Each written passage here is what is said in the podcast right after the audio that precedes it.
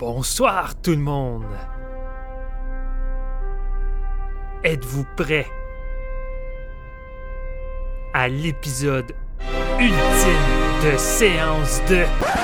Pfff, Marc-Antoine m'avait demandé de faire du montage wild, mais ça, c'est vraiment too much. Fait que vu que Marc-Antoine m'a donné carte blanche pour faire l'intro,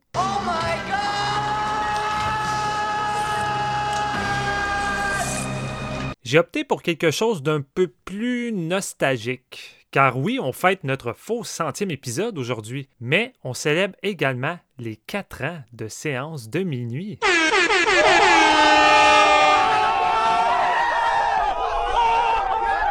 Je me suis donc dit que c'était une bonne idée de revenir un peu dans le temps, question de se repasser quelques petits moments dans l'histoire du show. Puis comme je n'ai pas de DeLorean ou de cabine téléphonique,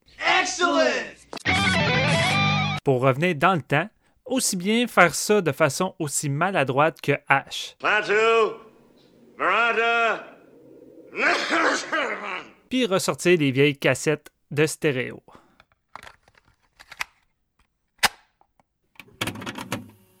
C'est parti! 4 ans de Bonjour tout le monde avec Marc-Antoine, suivant également l'évolution de la qualité sonore du show. Bonjour tout le monde, bonjour tout le monde, bonjour tout le monde, bonjour tout le monde, bonjour tout le monde, bonjour tout le monde, bonjour tout le monde, bonjour tout le monde, bonjour tout le monde, bonjour tout le monde, bonjour tout le monde, bonjour tout le monde, bienvenue à ce nouvel épisode de Séance de minuit. 4 ans de présentation douteuse entre nous. D'un côté, nous avons l'homme à la voix virile, celui qui me motiverait à visionner constamment la VHS de Ringu dans une version masculine, juste pour l'entendre me dire au téléphone régulièrement C'est chaud. Je parle de Marc-Antoine Labonté. Salut Marc-Antoine! Avec moi ce soir, Jean-François Ouellette, qui vient de se réveiller d'un sommeil de 100 ans après avoir reçu un doux baiser de sa tendre moitié, Emma Watson. Salut JF. Salut, man. Et euh, aussi avec nous ce soir, Steven Lefrançois, aka Pinocchio, un gars dont le nez s'allonge chaque fois qu'il me dit Oui, oui, Marc-Antoine, m'a regardé Starry Eyes bientôt. À ma gauche, j'ai la réincarnation de Barry White, qui a délaissé la musique pour devenir critiqueur de films avec sa somptueuse voix de l'au-delà, Marc-Antoine Labonté. Euh, J'ai un gars qui adore danser sur euh, Despacito avec euh, sa tronçonneuse, c'est Steven Lefrançois. Salut, man. D'un côté, nous avons Dieu, Monsieur Marc-Antoine Labonté, euh, qui a dévasté sa colère sur Baby Driver et Hit, et qui n'hésite pas à être honnête avec lui-même et à dire ce qu'il pense tout haut. Aussi avec nous, un gars qui a tellement regardé de films de Spielberg dernièrement que quand il ferme les yeux, il voit encore Tom Hanks dans ses paupières. C'est Jean-François Ouellet. Salut. Et de l'autre côté, nous avons Lucifer, Monsieur Jean-François Ouellette, qui n'hésite pas à écouter les pays mardes de la planète parce que lui, il aime ça, la marde. Comment vas-tu, Jean-François? Quatre ans de balises spoiler de plus en plus absurdes. Avertissement. Cet épisode sur The Predator va... Euh, va contenir des spoilers. Vraiment beaucoup. Si vous n'avez pas vu le film, il serait vraiment préférable de voir le film avant d'écouter notre épisode. Euh, ok, what the fuck, c'est quoi cette... c'est une blague que vous êtes en train de me faire, les gars, parce que c'est vraiment pas drôle. Que c'est ça, ces trois lumières-là sur mon chest?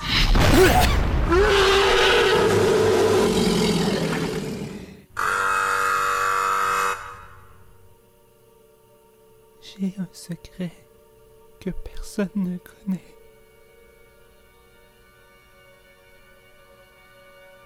Tu sais que tu peux avoir confiance en moi. J'entends des spoilers partout. Qu'est-ce que tu veux dire par là? Dans le dernier épisode de Séance de minuit, il y a des spoilers les films de Shyamalan. Oh mon dieu! Je crois que les gens devraient voir les films avant.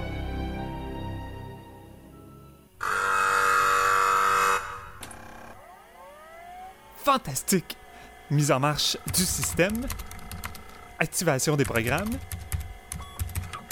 Mes amis, nous allons finalement savoir aujourd'hui si notre expérience est fonctionnelle. Mise en marche maintenant.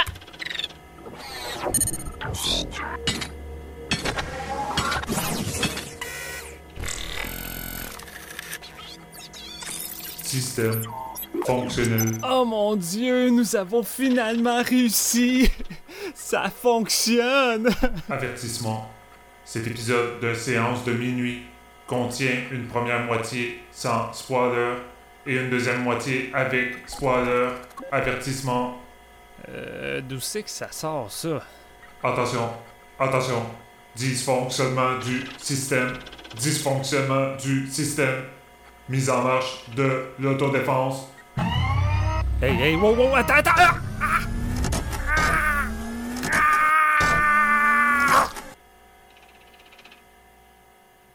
Quatre ans de moments loufoques entre nous. What, what the fuck avec ton image de Léo dans Radio Affaires? Ben, c'est Robin Aubert, man. Hein? Ben Ben, oui, c'est pas Robin ça. Aubert. C'est C'est Robin Aubert quand il était jeune. Eh oui. C'est lui qui faisait Léo? Eh oui.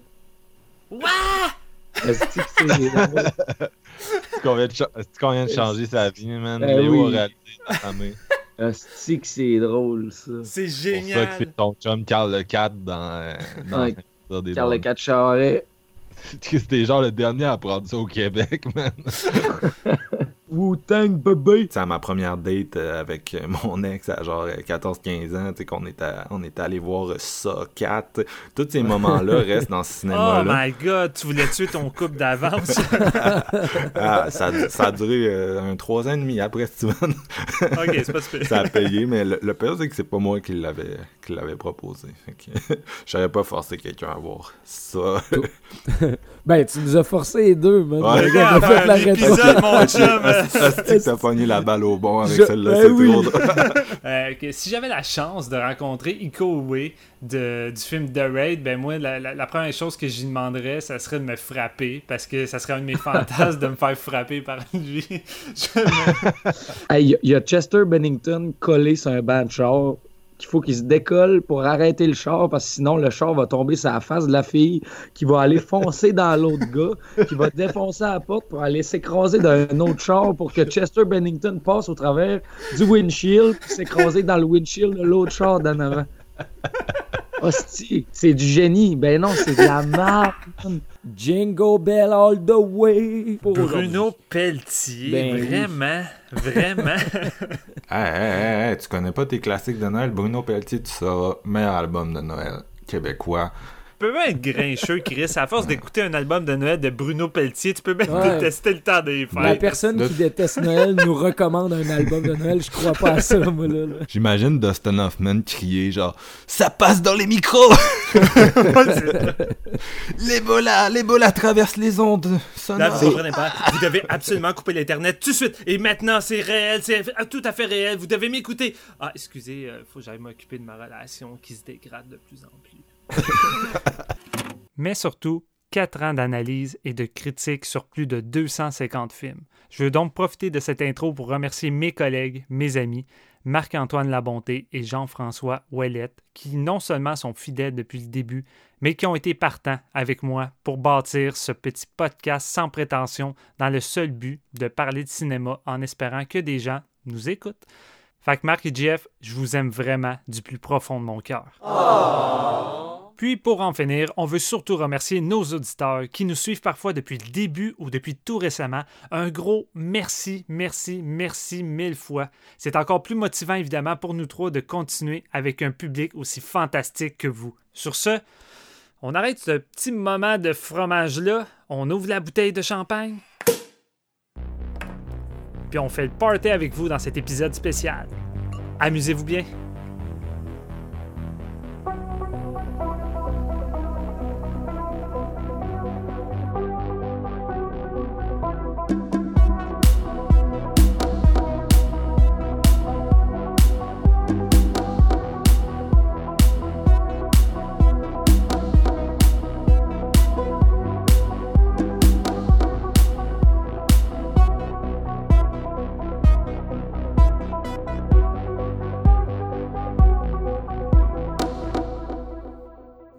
Tout le monde, bienvenue à cet épisode 100 de Séance de minuit. Un,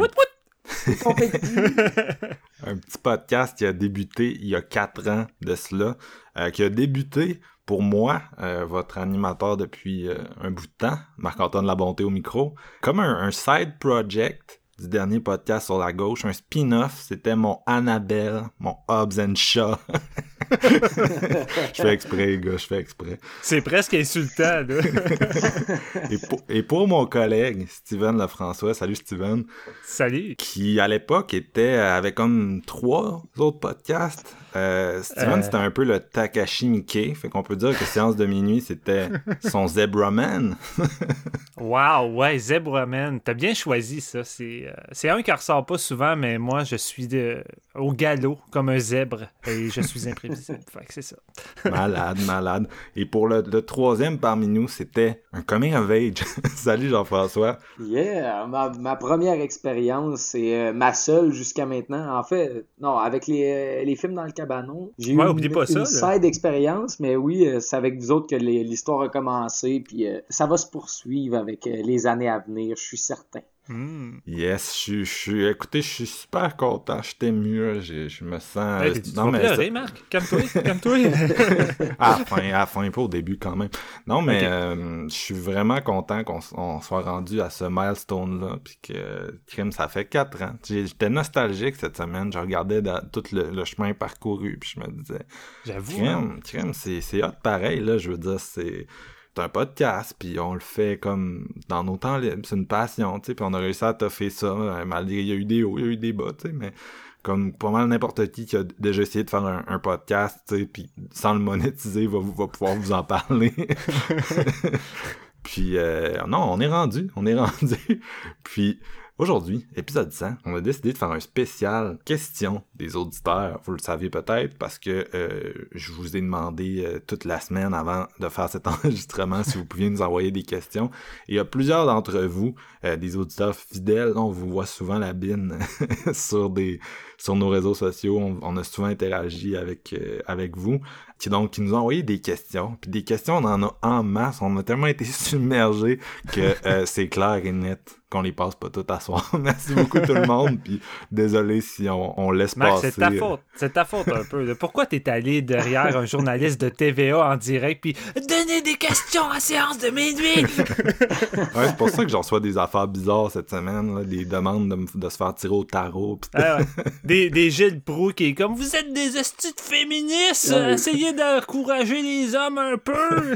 Il est arrivé avec son drapeau, man, puis devant toutes les caméras, c'est notre drapeau séance de minuit 2.0, les gars. Mais hey Jeff, j'ai une question moi pour commencer. là. Hein? Ça part déjà, Qu'est-ce qui se passe avec ton micro là? Parce que tu sonnes pas comme d'habitude. Ben ouais. oui, c'est ça. Il fallait que ça parte dans l'intro. Écoute, euh, 15 minutes avant d'enregistrer, fidèle à moi-même, je me prépare. esti, J'essaie de plugger mon micro, puis je me rends compte qu'il fonctionne pas. Puis comme euh, Steven disait, il dit, tu te rends tout le temps compte qu'un micro fonctionne pas quand tu commences à enregistrer un podcast. Puis c'est ça Mm. qui est arrivé aujourd'hui. Mon micro est rendu l'homme au centième épisode. Écoutez. fait que là, j'enregistre à deux pouces de mon écran d'ordi pour que vous m'entendiez bien. Fait que ça va être ça pour ce soir.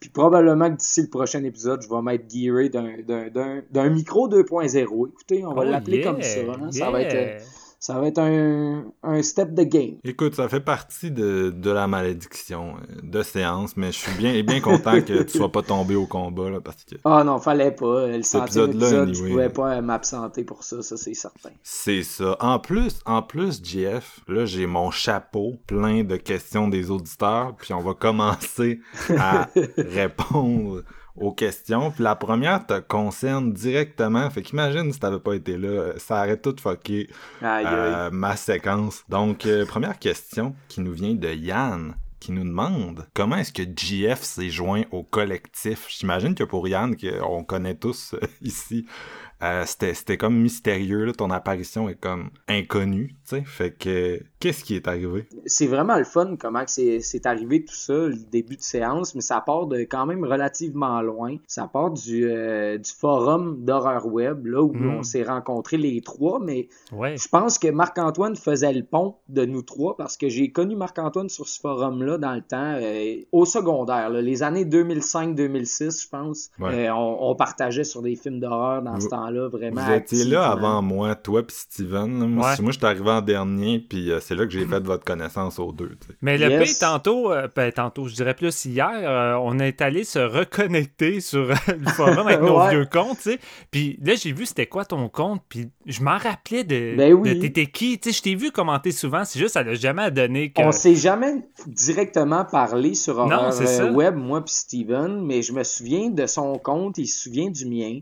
Donc, on a nécessairement déjà parlé ensemble par le biais de messages et non, tu sais, des conversations privées. Vous savez ce que c'est un forum. Je pense que ça existe encore. Ouais, est-ce que, courant. les gens savent, ça existe quoi un ça, forum? ça? ça existe ça encore? Je pense que oui tu sais des, des plateformes du genre Reddit, Reddit un peu dans ce genre là Ouais. mais c'est ça tu sais Marc-Antoine a comme fait le pont entre nous deux bien des années plus tard lui euh, on s'est comme créé une conversation à trois sur Messenger si je me souviens bien Ouais. Marc-Antoine a créé la conversation avec Steven d'un bord moi de l'autre et on s'est comme parlé à trois pendant quelques années c'était dans les débuts de Screen Ouais. Factory je me souviens bien qu'on partageait beaucoup le- la- les nouvelles éditions euh, Blu-ray Ouais. dans ce temps-là. Si je peux rentrer d'un blanc, là, euh, c'est ça, je vous ai connus les deux à la même époque, puis Jeff euh, puis Steven, on se parlait à sur MSN, tu sais, fait qu'on a comme, tu sais, au début c'était le forum, mais vite, tu sais, on était comme, ah, on va, on va jaser en privé, tu sais, de Mhm. films, puis etc. Fait qu'on tu sais, on échangeait, euh, à cette époque-là, on s'était jamais vu, c'était vraiment, tu sais, des, des relations, tu sais, où on se parlait de, de passion.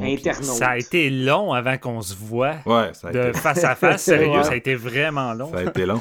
Puis à un moment donné, tu sais, moi, Steven, j'ai toujours gardé contact parce que vous connaissez Steven, il est aussi intense ses films que moi. Fait qu'on a comme jamais arrêté de s'écrire ses films. Mais Jeff, tu sais, à un moment donné, t'es parti vivre ta vie, t'es allé au cégep en musique, tout. Fait qu'on a un peu perdu contact. Puis tu m'aurais écrit à un moment donné parce que t'écoutais le, le dernier podcast sur la gauche. Ouais. Puis je m'en souviens encore parce que moi j'étais en Italie quand tu m'as écrit. Puis la raison pour laquelle tu m'écrivais, c'est parce que justement je faisais pas vraiment le podcast cet été-là, tu sais. J'étais genre euh, j'étais chill, fait que j'avais comme lâché le podcast. Ouais, Puis là ouais, tu m'avais écrit pour me dire, tu sais, ah, euh, c'est vraiment pas que tu sois plus là, c'est ce qui se passe puis tout. Puis là j'étais comme ben je vais revenir là. Fait que là on a repris contact à ce moment-là. On s'est, Euh, reparlé, mais c'est vrai, ça- je, je me souviens de ça parce que je me suis vraiment, euh, si je peux me permettre l'expression, binge-watché le dernier podcast sur la gauche en à peu près un an et demi, man. Ben, je me suis remis à jour, tu sais, parce que ça faisait 3-4 ans que ça roulait déjà avant que je commence à écouter, tu sais. Puis c'est là que je me suis rendu compte que Marc était sur le podcast, que j'avais parlé quand on était un peu plus jeune, puis tout, puis on avait comme perdu contact, comme tu disais. Fait que ça m'a comme ramené la nostalgie, tout ça. Puis, tu sais, justement, je t'ai réécrit, puis euh, on a repris contact, tout ça. Fait que la conversation à trois est partie de là. Puis à un moment donné, On s'est mis à hang out euh, dans au scaphandrier. hostie, oui, mais on est allé voir quelques, quelques euh, screenings ensemble. Le scaphandrier, on est allé voir euh, est- It la première Follows. de It Follows. Moi, je vais toujours m'en rappeler, euh, moi puis toi, à It Follows, la salle à moitié vide, puis moi qui est comme, c'est le film de l'année. Ah, on était convaincus les deux. En plus, on s'était pris deux bons scotch au petit bar avant d'aller là-bas. Man, c'était débile. On a eu une belle cool. soirée. Ouais. Mm. Écoute, c'est un bon moyen d'effacer le scaphandrier. It Follows, là, aïe. honnêtement, un- Scaphandrier, c'était un de mes chums proches que, que, que- ben, que- qui est encore un, un de mes meilleurs chums, justement, qui avait, lui, il travaille pour une agence d'artistes. Dans le fond, il est euh, en, euh, pas les avocats, mais en juridiction, en fait. Il rédige des contrats, tu sais. Puis il avait eu, justement, quatre passes pour le scaphandrier. Puis on était comme, let's go, le prochain euh, film de zombies québécois, on va y aller, tu sais. Puis sérieusement, c'était la merde. là. on, a, on a tellement ri ce soir-là. c'était ça, y, la- ça y tentait pas après d'aller poursuivre euh, la- les personnes euh, du cinéma pour se faire rembourser? Tu sais, quand c'est toi qui as écrit le contrat de l'acteur, tu veux pas trop en parler fort à la job, genre. Mais ouais, puis pour dire, tu sais, comment, si si la question c'est comment est-ce que GF a comme fait partie du podcast, ben, moi, le podcast, ça faisait un bout que j'y pensais, tu sais, quand le, le- c'est comme moi que, je pense, lancer l'étincelle Ouais. parce que le Mhm. dernier podcast sur la gauche, tu sais, on- même avant que, que Dom puis Danny successivement annoncent que ça leur tentait plus de le faire, pour ceux qui, qui, qui m'ont écouté puis qui savent de qui je parle en ce moment, là. euh, tu sais, ont successivement annoncé que ça leur tentait plus de le faire. Euh, puis moi, ça faisait un bout, tu sais, que je sentais dans l'énergie que ça tirait sa fin. Fait que j'y pensais, tu sais, mais j'avais jamais vraiment fait le move. Entre autres parce que j'étais pas sûr de qui allait embarquer avec moi dans un podcast de cinéma, là, sincèrement. Je trouvais pas grand monde, tu sais. Parce que Steven, c'est ça, il y avait trois podcasts dans ce temps-là. Fait que dans ma tête, c'est comme pas la personne à qui j'allais aller demander. Euh, Puis là, un moment donné, le, le, le Danny puis Dom ont vraiment annoncé vraiment, là, OK, c'est fini. Fait que là, je- j'en parle à Steven. Steven, il dit, ah, on pourrait faire un podcast. Comme deux ou t'en as huit, tu sais. Puis là, mais finalement, ça y tentait, ça me tentait. Puis euh, c'est ça, on était en conversation, on était dans la conversation avec Jeff. Fait que ça, ça allait comme juste de soi. Il a dit, crime, ça te tente dessus. Tu sais, Jeff, euh, c'était un peu la même chose. Je savais même pas, tu sais, que ça te tentait tant que ça. Je savais que t'avais le goût d'écrire euh, des critiques, mais je savais même pas que tu sais, que t'étais intéressé par le podcasting. Mais c'est- c'est c'est que ça m'a tout le temps comme fasciné un peu de parler de films d'horreur, de même sur des podcasts, d'écouter des podcasts, parce que je me disais, oui, j'avais des chums proches qui partageaient cette passion-là, mais tu sais, mettons, de, de, connaître de fond en comble le cinéma d'horreur, puis d'en parler avec du monde passionné comme ça, qui ont autant de connaissances. Vous autres, vous étiez les deux personnes que je connais qui ont ces connaissances-là, un peu comme moi, pour le genre. Puis je me disais, tu sais, à quel point, mettons, si on étale ça sur le cinéma en général, comment ça pourrait être intéressant de, juste pour moi, de, d'essayer d'accomplir de quoi, tu sais, en voulant dire de, de- d'agrandir mes connaissances, puis tout. Je pense que c'est, là que l'étincelle est partie de moi, c'est de me dire, je peux apprendre de vous, puis autant que je peux partager avec vous dans le genre que je connais le plus, fait que ça, ça, ça a comme été de soi. Non, puis tu sais, euh, directement, on a fait le, le pilote. On, on avait une bonne vibe, c'était le fun. On avait des vibes, on avait des vibes différentes, puis c'était c'était ça qui était le fun. Puis tu sais, euh, parce que le pilote, là, vous le savez peut-être, mais tu sais, il y a un épisode qui s'appelle Zéro, puis quand vous allez l'écouter, vous entendez les les, euh, les jingles de Horror Gamer à l'époque, puis le dernier podcast sur la gauche, là, qui sont genre euh, les tunes de, de Dawn of the Dead, une tune de Dawn of the Dead, puis une tune de House of euh, Thousand Corpses.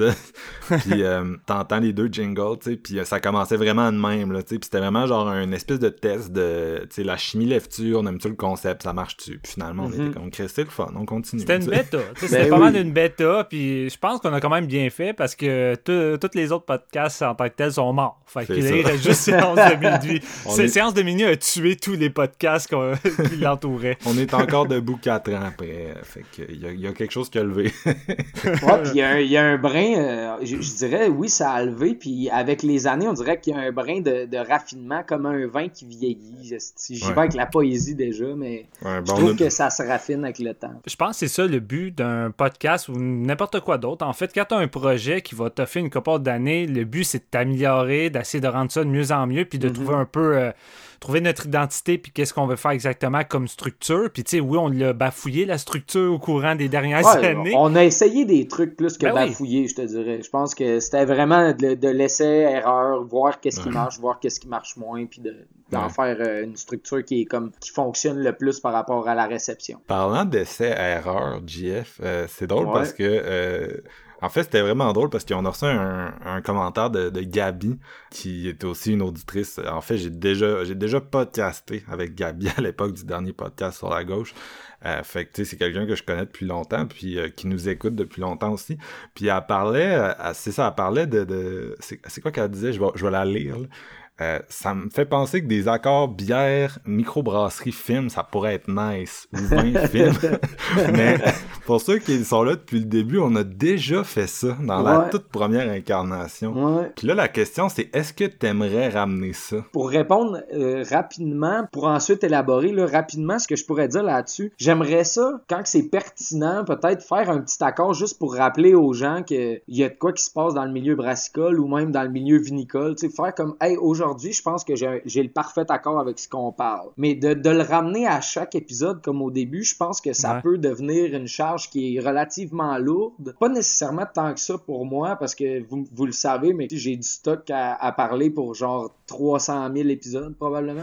mais selon la structure pis tout ça, c'est pas tout le temps, euh, mettons, une- un article qui se greffe bien à l'épisode. Si, si tu me demandes, est-ce que tu voudrais ramener ça? Probablement qu'une fois de temps en temps, j'aimerais ça euh, parler de ce que je vois ou peut-être même d'une primeur qui sort puis vous, vous avertir, genre, hey, dans, dans la prochaine semaine, allez vous chercher telle affaire, ça va être hyper bon ou whatever. Tu sais, ça, c'est sûr que je, je pourrais parler de ça une fois de temps en temps, mais à chaque épisode, je pense que ça serait une charge qui est relativement lourde. Ouais, mais surtout, tu essayais tout le temps de trouver un lien avec le film. Puis à un moment donné, je pense qu'il y a certains épisodes, tu avais un peu de la misère. Tu étais comme, ah, je suis pas sûr de. Je me souviens plus tant comment que ça s'est passé, mais c'est vrai que, mettons, ça skippait un épisode ou deux, puis euh, à un moment donné, ça a juste, on en a juste pas reparlé, puis Ouais. je pense que j'ai pas eu tant d'intérêt à le ramener parce que je me disais, on a tellement des épisodes épisode chargé, je pense qu'on va garder ça dans le cinéma au lieu de, de s'éparpiller un peu. Mais bon, je, je me souviens même plus combien d'épisodes j'ai fait avec des critiques, je pense. Quand même une coupe, au moins une dizaine, minimum. Ouais, c'est ça. C'était c'était comme les, les- le premier mois, premier mois et demi, I guess. Je Ah, pense que c'était ah non, non, mais non, ça a duré un bon six mois. Moi, je me souviens que je taguais les micros dans les petits résumés d'épisodes. Euh, on on l'a fait Ouais, un ouais, bout ouais. quand même. C'est vrai. Non, c'est sûr qu'on a beaucoup joué avec la, la, la structure, mais tu sais, c'est clair que si ça te tente, moi je pense que ça pourrait être intéressant. Puis bien sûr, tu sais, c'est vraiment à ta guise. Puis il faut que tu te dises que dès que tu as un concept comme ça, tu sais, qui fit avec un épisode, tu sais, il y a toujours des moments où c'est plus dur. Puis des fois, c'est drôle que ce soit juste whack. Tu sais, moi, ça, c'est ça, le parlant du dernier podcast sur la gauche, tu sais, il y avait des, des espèces de trucs tradition, des chroniques. Là. Tu sais, Ouais, il y avait ouais. des semaines que ça, Les nouvelles insolites, c'était incroyable. là. Il y a Ouais, des semaines où tu disais tabarnak aussi qui est allé chercher ça? Mhm, Puis 220 euh, top alternatifs, tu sais, Ouais. c'est comme un moment donné, top alternatif, tu y vas euh, sur une jambe, comme on dit, ou je je dis ça.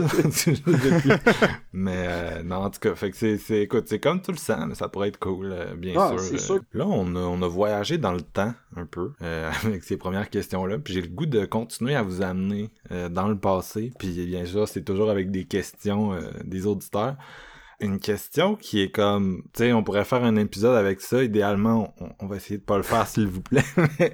C'est une bonne question. Euh, Il dit ça, puis souvent, c'est lui qui dérape autant que moi. C'est que ça me fait rire, ça. regarde, je vais répondre à la question en premier, puis comme ça, tu vas voir que c'est comme, je, vais essayer de d'exercer ma synthèse ce soir.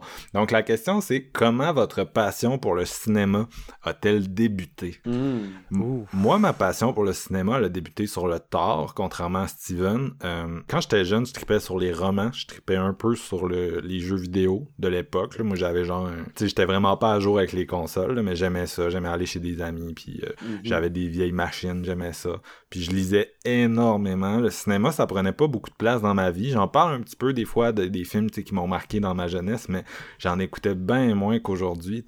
Euh, en fait, je- des fois, je le dis même, là, mais quand j'écoutais des films, je, j'avais de la misère à les finir. J'avais pas l'attention suffisante quand j'étais enfant pour m'asseoir devant un film complet. Je décrochais tout le temps. Il y avait de quoi qui marchait pas. Puis qu'est-ce qui a changé, c'est, je vous dirais, c'est un peu dans le bout où mes parents, euh, tu sais, mes parents c'était zéro des cinéphiles, c'est pas eux qui m'ont transmis la passion, là, c'était euh, une fois ou deux semaines, le samedi soir, on écoutait un film, là, ce genre-là, là, une fois par mois, ils vont louer une cassette, puis sinon, on en écoutait un TV. Euh, c'était vraiment pas euh, des gens tristement intenses là-dessus. Mais à un moment donné, ils ont pris super écran, puis c'est vraiment là que je me suis mis à écouter plus de films, des films, euh, oui. C'est ça. Puis graduellement, en vieillissant, tu commences à aller au cinéma avec tes amis. Tu, tu commences à avoir un peu plus de liberté. Fait que là, tu te retrouves chez ton ami avec ses parents un peu bizarres. Puis là, t'écoutes Kill Bill à 11 ans. Histoire vraie, by the way. là. Mais euh, non, euh, sérieux, c'est ça. Ma- moi, ma passion pour le cinéma, c'est venu vraiment graduellement. C'est venu par des films, justement, comme euh, des films de, de Tarantino qui attirent, un Pulp Fiction qui attire un peu l'attention sur lui-même, puis qui te force à penser le, le cinéma comme plus que juste des images, mais tu sais, hey, il y a quelqu'un derrière qui pense à ça, qui écrit ça, tu sais, puis là, tu commences à concevoir un peu le truc en 3D, là, plus que juste, genre, une histoire qui tire des émotions, tu sais. Puis euh, Alfonso Cuarón aussi avec Children of Men, que la réalisation m'avait marqué, euh, le montage sur Requiem for a Dream, c'est ça, c'est tous des trucs qui graduellement m'ont vraiment fait embarquer. Puis moi, au départ, j'étais un gros fan d'horreur, c'est vraiment là que j'ai commencé, puis c'est pour ça que le podcast est encore euh, axé là-dessus même aujourd'hui. Puis le film qui m'a vraiment rendu fou, tu sais, qui m'a mis en mode euh, je veux tout voir, je pars sur internet puis c'est fini. c'est Haute tension de Alexandre Ah, Aja. Fait que même à ce Je jour, pense que je m'en souviens en plus. Je m'en souviens de ça. Ouais, ben ça se peut. Fait que même à ce jour, euh, je, je lui en dois beaucoup à Aja, là, même si je l'aime, j'aime moins ce qu'il fait maintenant. Tu sais, j'avais pas Crawl l'année passée dans mon top, mais c'est vraiment lui là qui a parti le spark. À partir du moment où j'ai vu ce film-là, on dirait que je, je sais pas c'est comme si ça m'avait vraiment euh, donné le goût de tout voir, tu. Alors qu'avant ça, j'avais plus la face dans les livres. Puis euh, graduellement, à partir de là, je me suis mis à comme tout essayer de visionner. Fait que c'est un peu ça. Wow! Steven, toi, comment ça a débuté ta passion? C'est fou, moi, c'est l'effet contraire. J'essayais de lire des livres, puis j'étais pas capable de les finir, puis ça a pas tant changé depuis le temps. là. Mais écoute, c'est peut-être parce que. euh, Est-ce que j'étais fucké? Je sais pas. Mais moi, mon premier film d'horreur, tu sais, ça a été à 4 ans, puis ça a été Charles Play. Aïe, Puis tu sais, c'est pas, c'est pas un choix délibéré de ma part. Je veux dire, c'est mon père qui a décidé de me faire écouter ça. Je pense que ça fait partie un peu de, la transition père-fils. C'est mes parents qui m'ont vraiment comme instruit en cinéma. Ils m'ont enregistré plusieurs classiques avec des VHS. Euh, c'est sûr que c'était pas que de l'horreur. D'après moi, le Child's Play, c'était un essai. Quoi qu'à 4 ans, un essai, euh, Child's Play, c'est peut-être un peu intense. Mais j'ai pas, mais j'ai pas eu peur. Le c'est que c'est un film qui m'a grandement marqué, mais j'ai, été déjà accro un peu à, à ce style-là, puis j'ai juste commencé à en bouffer de plus en plus, fait les dents de la mer et ainsi de suite. Mais euh, là, à partir de quand j'ai vraiment tombé en amour au point que, comme toi, Marc-Antoine, je pouvais me rendre compte euh, de la mise en scène et ces choses-là, ça a vraiment été Evil Dead. Sam. Raimi, avec Ouais. sa super réalisation révolutionnaire à, à l'époque, euh, ça a été, ça a été ma, ma grande euh, histoire d'amour avec le cinéma de genre parce que, écoute, je portais attention à sa mise en scène, je trouvais ça juste incroyable, mais c'est un film qui m'avait tellement traumatisé, mais qui m'a à la fois m'avait charmé par le fait que même si t'as pas beaucoup de budget, quand t'as du talent, des idées, puis que t'as de l'ambition, puis que tu te laisses pas abattre justement par le, le manque de budget, tu peux faire le film que tu veux, sais. Puis Evil Dead, je pense c'est le meilleur exemple que tu peux avoir du cinéma indépendant à son meilleur. Et à partir de là, j'ai juste développé euh, un amour intense pour le cinéma, puis j'ai juste voulu voir tout ce qui sortait. puis, tu sais, ça, ça donnait que je me tenais tout le temps avec des amis qui étaient eux-mêmes des maniaques de cinéma. Fait que, tu sais, on se ramassait tout le temps les fins de semaine à aller dans les petits clubs vidéo, se louer des films d'horreur pour le week-end, puis on se tapait ça en boucle, les Friday the 13 et ainsi de suite. Fait que, tu sais, c'est pas mal le cliché, le cliché de base, là, tu sais, Ouais. que j'ai commencé là-dedans. Il n'y a rien de- d'unique avant tout. C'est vraiment genre le petit gars typique des années euh, fin 80, début 90 qui a commencé à tomber en amour avec les films. là. Écoute, ces films-là euh, ont, ont rendu toute une génération en amour avec le cinéma, c'est parce qu'il y avait quelque chose de spécial. là. Puis super écran, super écran, parce que super écran dans le temps, c'était pertinent. Ouais. Tu sais, on n'avait pas, tu sais, on n'avait pas de Netflix et l'internet et tout ça. Fait que tu sais, la plupart des nouveautés quand j'avais pas de cash moi pour aller aux vidéos en louer parce que je travaillais pas, j'étais trop jeune. euh, ben c'est là que je, découvrais euh, des, des bombes. Puis en même temps, super écran à l'époque c'était hot. Ça se forçait. Il y avait des marathons pour l'Halloween euh, de 4, 5, 6 films d'horreur, nuit blanche, puis avec des nouveautés. Puis hey, Oublie ça, là, je vais tout le temps me rappeler une de mes, euh, une de mes soirées mémorables où il y avait eu en boucle Army of Darkness avec euh, Pet Cemetery 2 et House 4. House 4 on Incroyable soirée, oui, je suis jaloux. ouais, non, c'est ça. Mais écoute, j'avais tripé, puis j'avais écouté ça. euh, C'était fou parce que j'habitais à Montréal. Puis j'avais des voisins en haut et en bas qui ça a donné que c'était nos amis. Puis on s'est rassemblés oui, pour oui. écouter ces trois films-là. Puis écoute, je me rappelle, on écoutait ça avec des chips, du popcorn. Puis tu sais, c'était, c'était un événement. Ben, c'était quelque chose de big. Fait que c'est, c'est le genre de truc qui me manque, je pense, en ce moment, surtout avec le COVID. C'est les soirées Mhm. cinéma entre chums. Ah, c'est que ça manque? J'étais cœuré. J'ai envie d'inviter mes amis. J'ai envie que toi et puis Marc-Antoine, vous venez chez nous. On se fait du barbecue. Ça va prendre trois heures faire ta, bi- ta bibliothèque juste pour se trouver chacun un film à regarder, mais qu'on se fasse une, une programmation. C'est tout le temps ça. Ah, le pire, à chaque fois Marc-Antoine vient chez nous, c'est comme bon, qu'est-ce qu'on écoute? Puis là, on commence à, à zioter tous les, les classiques de Vinegar que j'ai jamais ouverts ou des Arrow pour finalement se retrouver avec des estimes de Netflix, genre de Dirt, une genre de biopic de Motley Crue. Puis on est comme Chris, on aurait pu écouter un, un bon film. Ben non, on se tape de Dirt, puis on chiale les deux Ouais. parce que c'est de la merde. Ça, ça a choqué, mais c'est vrai que chez Steven, c'est ça qui arrive. Il y en a, il y en a Il y en a- 9000, man. Ouais. Il y en a 9000. Tu sais même plus ce que tu veux voir, t'as juste mal à la tête. Fait que moi, j'étais comme, Hey, on écoute The Dirt, fuck that. Pis Ouais. C'était pourri. C'était minable. genre, on était mauvais, ça.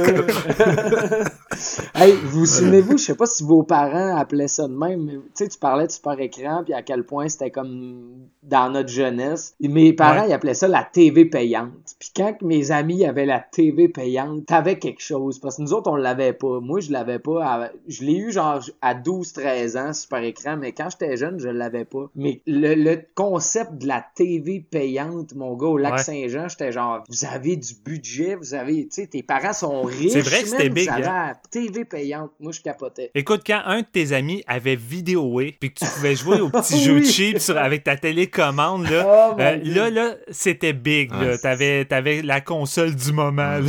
C'est- C'est jamais toi, c'est tout le temps ton ami riche. Ouais. Je sais pas, les amis riches, on dirait qu'ils font pas de podcast, là. tout le temps le monde envieux qui, sont, qui font des podcasts. C'est drôle parce que je, fais un lien, là, mais c'est vraiment euh, comment que ma, ma passion a commencé. Moi, c'était mon voisin, OK? Mon voisin, c'était le plus vieux de la famille. La voisine, c'était mon ami qui avait mon âge. Tu comprends? Fait que nous autres, on allait jouer. Puis euh, son grand frère, qui était Jean-François Bourbeau, je pense qu'il nous écoute en plus. Fait que je le salue si jamais il écoute cet épisode-ci. Mais euh, il- c'était le plus vieux, puis il aimait ça vraiment, les films d'horreur. Lui, c'était un passionné. Puis dans le temps, il y avait une collection de VHS. Il y avait un poster de Bride of Chucky qui venait de sortir en 98, 99, si je me trompe pas.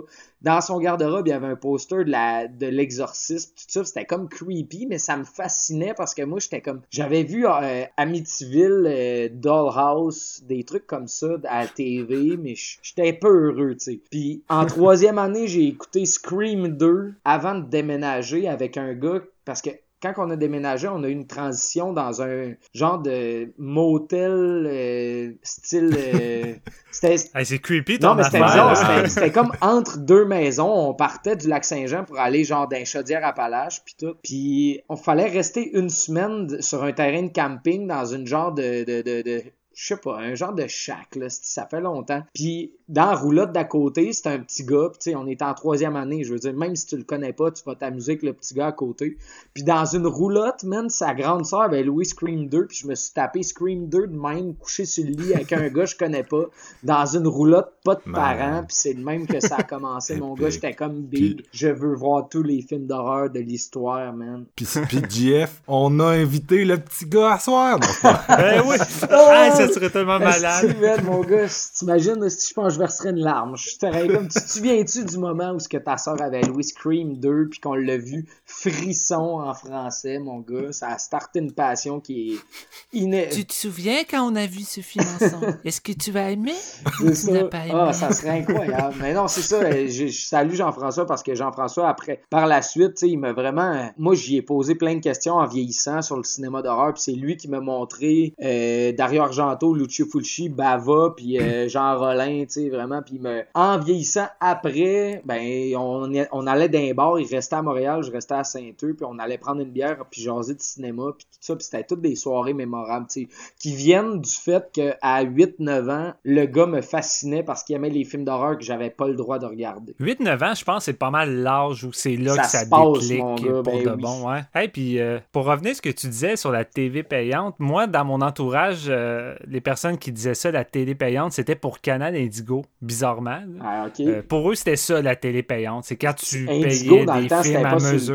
le genre? ou- Ouais, ben c'est ça, je pense que c'était avec, euh, justement, c'était avec Vidéo, oui, mais il y a eu une passe qu'au début, il fallait que tu téléphones pour commander ton film puis choisir l'heure.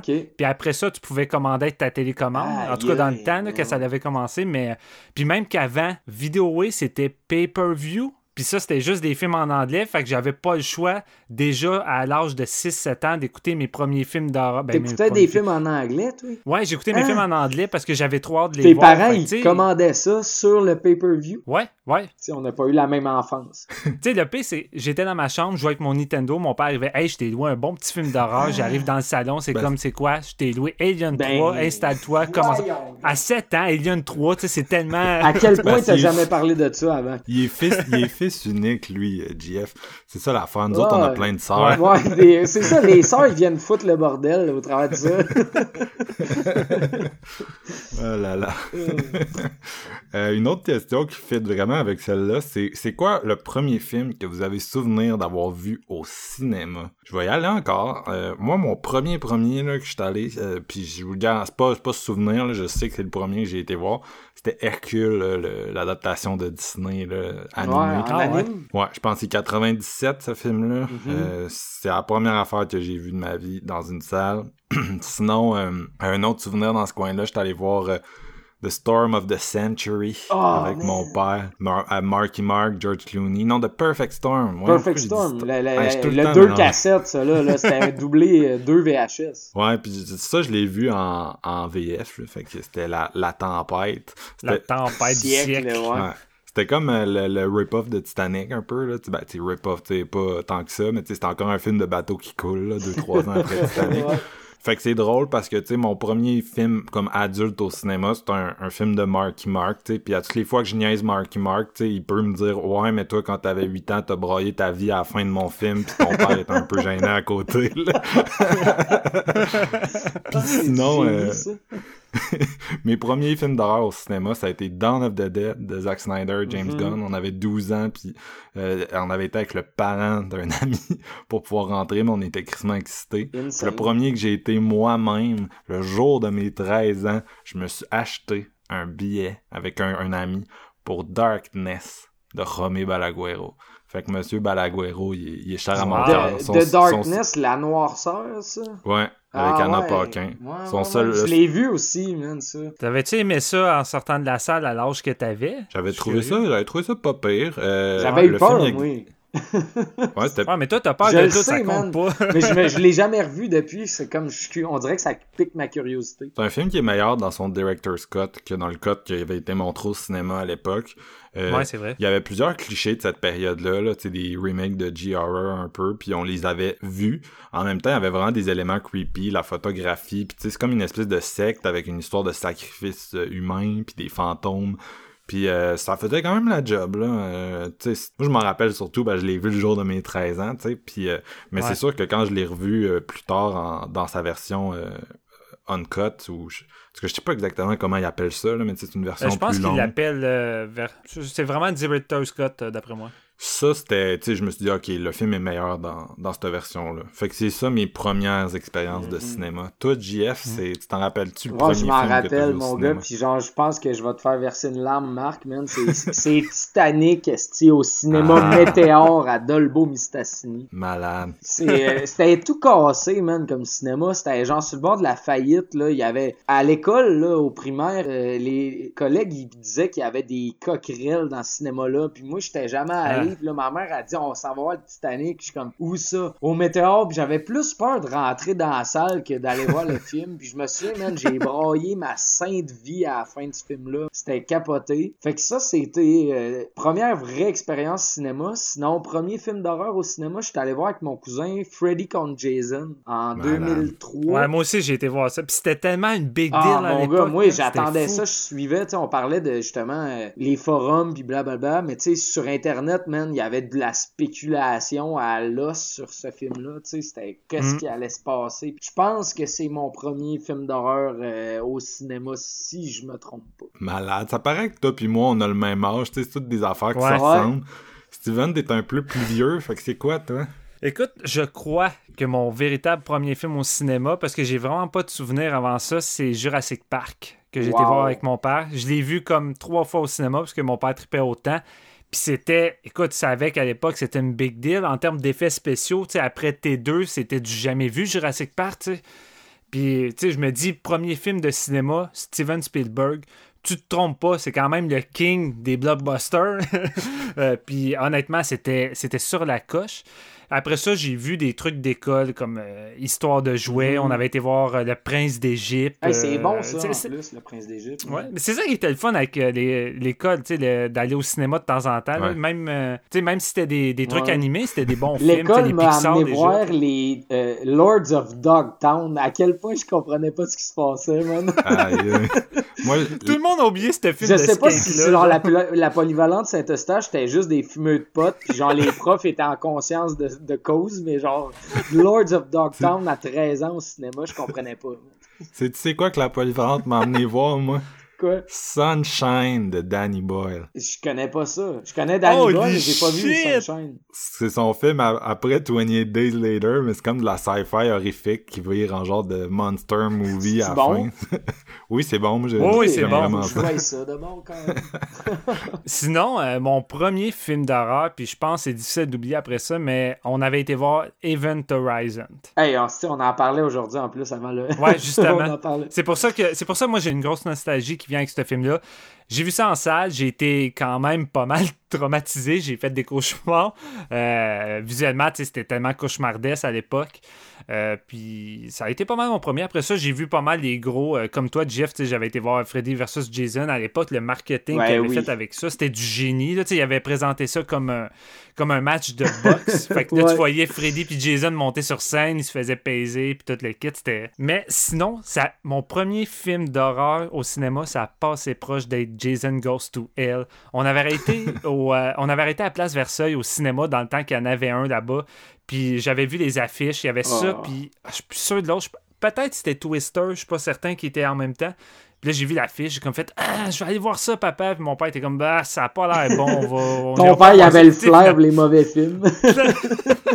clairement, il y avait le flair, mais crème, j'aurais aimé ça découvrir Jason C'est clair que de voir ça au cinéma, man, c'est c'est sûr que c'est bon. C'est sûr que c'est bon. C'est là qu'on voit notre, euh, notre différence d'âge puis que je suis le plus jeune parce que moi j'ai vu Jurassic Park 3 au cinéma puis j'ai j'ai vu euh, mon premier euh, mon premier Friday the 13 c'était le, le Marcus Ouais. Nispel en 2009. Mais j'ai vu Jurassic bien 3, man, aussi au cinéma, puis j'avais Ouais. Ouais, vraiment moi aimé aussi, ça. ben, j'ai vu toutes les Ouais, Jurassic. le ça. deuxième aussi, j'avais C'est été. ça, mais toi, t'étais assez vieux pour le premier. tu sais. c'est ça la différence.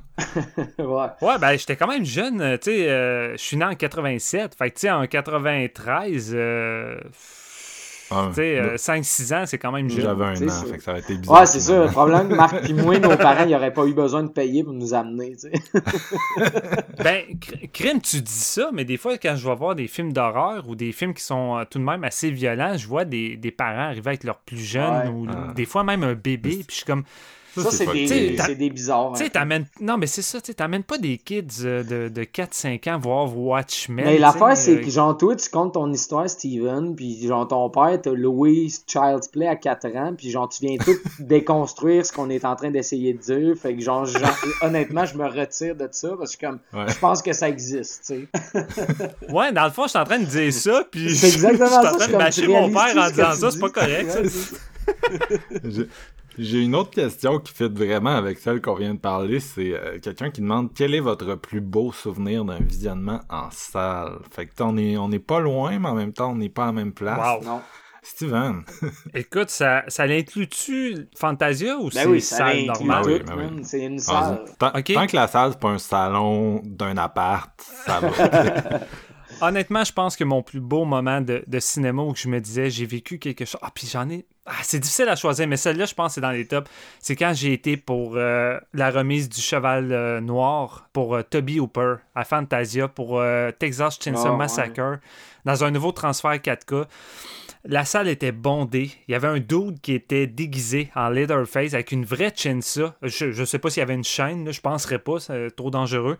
Mais il t'a allumé ça, puis ça puait le gaz, ça puait le gaz dans la salle. Puis lui, lui, il était juste craqué dans le coin, puis il était juste comme... Puis là, ça puait le gaz dans la salle. Tout le monde était hystérique. On commençait à être gelé sur le gaz. T'as Toby Hooper qui arrive... T'as Toby Hooper qui arrive dans la salle avec Mick, avec Mick qui est su- super hyperactif, qui fait des roulades sur le côté pour présenter Toby Hooper. Toby Hooper, il est juste comme... What the Qu'est-ce qui se passe? Qu'est-ce qui se passe? Puis honnêtement, c'est juste comme. C'était le moment le plus magique, le plus énergique que j'ai vécu, je pense, dans une salle de cinéma. Puis Toby Hooper, il était super fascinant puis intéressant. Il racontait des anecdotes, il racontait plein Il de choses. il était- de voir le monde là euh, autant de passion, tu sais, même. Quand t'arrives, tu voyages un peu, j'imagine, quand t'es un réalisateur de renom un peu comme ça, mais tu sais, à chaque fois, c'est, j'imagine que c'est un sentiment de surprise pour l'homme qui est comme, il y a tellement de gens qui sont fascinés par mon œuvre, mais je pense que Mm. Toby Hooper, en même temps, c'est quelqu'un de tellement humble, il devait juste, genre, être vraiment redevant de tout ça, tu sais. Ouais, mais je pense que c'est quelque chose qui frappe encore plus les réalisateurs de d'autres pays, surtout les réalisateurs, mettons, coréens, Mhm. japonais. Quand ils viennent au Fantasia, tu sais, eux sont habitués dans leur culture à être plus modestes. tu sais, Les salles vont pas commencer à crier, mais tu sais, quand ils viennent présenter, je sais pas moi, de sais, Ouais. un gros film d'action intense avec des sept pistes de fou, puis que la salle commence à applaudir dans les moments de violence, puis à sauter, puis à crier. Clairement, à chaque fois, le réalisateur revient sur la scène après, ils disent toutes la même chose. C'est comme c'est une des expériences les plus intenses que j'ai vécues euh, pour présenter mon film. J'ai jamais vu une salle au- autant en feu. Puis, tu sais, en même temps, je pense que c'est la renommée de, de Fantasia Ouais, d'avoir une salle tout le temps en feu. C'est ça qu'il faut. Puis sinon, écoute, euh, rapidement, euh, je pense que la journée où j'ai eu la chance de voir un film de Takeshi Miike avec lui assis à gauche, à côté de moi. Euh, C'était parfait. C'était Il, parfait. il était assis à côté de toi? Direct à côté, ah, mettons, il y avait juste l'allée qui nous séparait, mais il était vraiment à ah, gauche il de y moi. a rien de sens. Je, je tripais. Ouais, c'est- Toi, JF, tes souvenirs. euh, J'en ai des bons, mais c'est c'est drôle, c'est deux qui sont en festival aussi, tu sais, mettons, j'ai quand j'essayais de, de réfléchir à, à celles qui m'ont marqué, je réalisais que en salle, il n'y a pas énormément de films qui c'était pas plus que d'autres. Par contre, puis là, vous allez me voir venir à 100 000 à l'heure, le 4K de Suspiria, genre, probablement que Ouais. je pleurais tout le long. Puis je vois pas, mais... Je t'entendais. Ouais, c'est ça, mais j'étais avec toi puis c'était malade, mais je veux dire, je vais pas m'étaler tant que ça, là. Je veux dire à, à quel point on parle d'Argento sur ce podcast-là puis que le monde sache un peu que Suspiria, j'adore ça. Mais celle que je veux vraiment parler, c'est la première. Vous allez le savoir aussi, c'est avec Steven, j'ai vécu ça. Mon premier visionnement de ma vie de Terminator 2 en Ah, restauration ouais. à Fantasia que j'ai pris mon pied, man. Puis genre, tu sais, c'était une des premières fois. C'était-tu la première fois que je te rencontrais, Steven, ou la deuxième fois? À part le faire le podcast puis de se parler sur Internet, on n'a jamais vraiment été un à côté de l'autre puis comme discuter tant que ça. Mais à ce moment-là, Bon, on s'avait déjà vu au Fantasia peut-être euh, quelques fois avant ça, mais là, c'est- tu sais, vraiment. C'était vraiment de passer une soirée ensemble puis d'en parler Ouais. à la limite euh, comparé aux fois où ce que genre c'est ça on arrive au, au film puis on en parle juste un peu puis on s'en va mais c'est ça j'ai passé une soirée avec Steven pour mon premier visionnement de T2 tu sais c'est quand même gênant mais bon c'est ça euh, il y, a, il y a une question en particulier qui a été posée puis genre ça me fait rire à quel point parce que j'étais comme il y a deux ans je pouvais pas faire euh, une rétro T- Terminator tu sais mais c'est ça, j'avais vraiment trippé, puis c'était explosif, c'était malade. Puis je pense que j'ai jamais vu un film d'action aussi bon que ça en salle que Terminator 2. Écoute, si ça peut te consoler, même si j'ai vu tes deux des milliers de fois depuis que je suis très jeune, c'était ma première fois au cinéma. Fait que j'ai vécu une expérience assez Ouais, unique c'est ça. également. Mais tu sais, toi, t'attendais les scènes pis tout, puis genre, tout- au contraire, tu te virais vers moi. Fait que, ouais, tu sais, voir tes deux en 4K à Fantasia, vous, vous voyez le genre, mais quand tu l'as jamais vu, c'est encore plus intense. Ouais. En plus, euh, T2, cet été-là, ils l'ont ressorti euh, dans, dans des salles régulières, puis il est venu à Québec, dans une grosse salle de comme 400 bancs, avec des lunettes 3D, puis j'y vais avec euh, Alexandra, ma copine, puis un ami, tu sais, puis je pense qu'on était, il y avait quatre autres clients dans la salle, aïe. Mais Oh. quand ça commence, là, t'oublies genre l'absence totale de salle, j'ai, je capotais, je jubilais, tu sais, puis je l'avais déjà vu le film, mais j'étais comme, aïe aïe, c'était vraiment cool.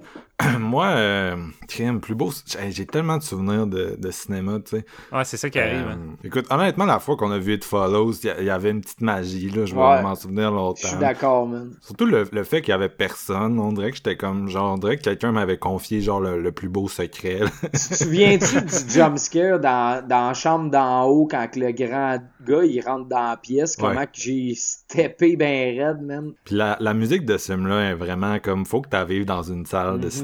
C'est tellement de la- une bonne soundtrack. Là.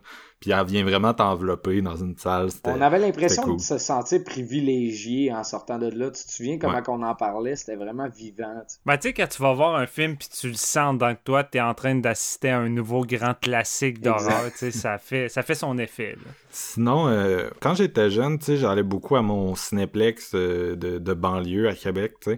Puis c'est pas un endroit où, tu sais, t'as des... J'en parlais, en fait, dans l'é- dans l'épisode 99, mais tu sais, c'est pas un endroit où t'as des souvenirs euh, vraiment mémorables de- du cinéma en tant que tel et tout.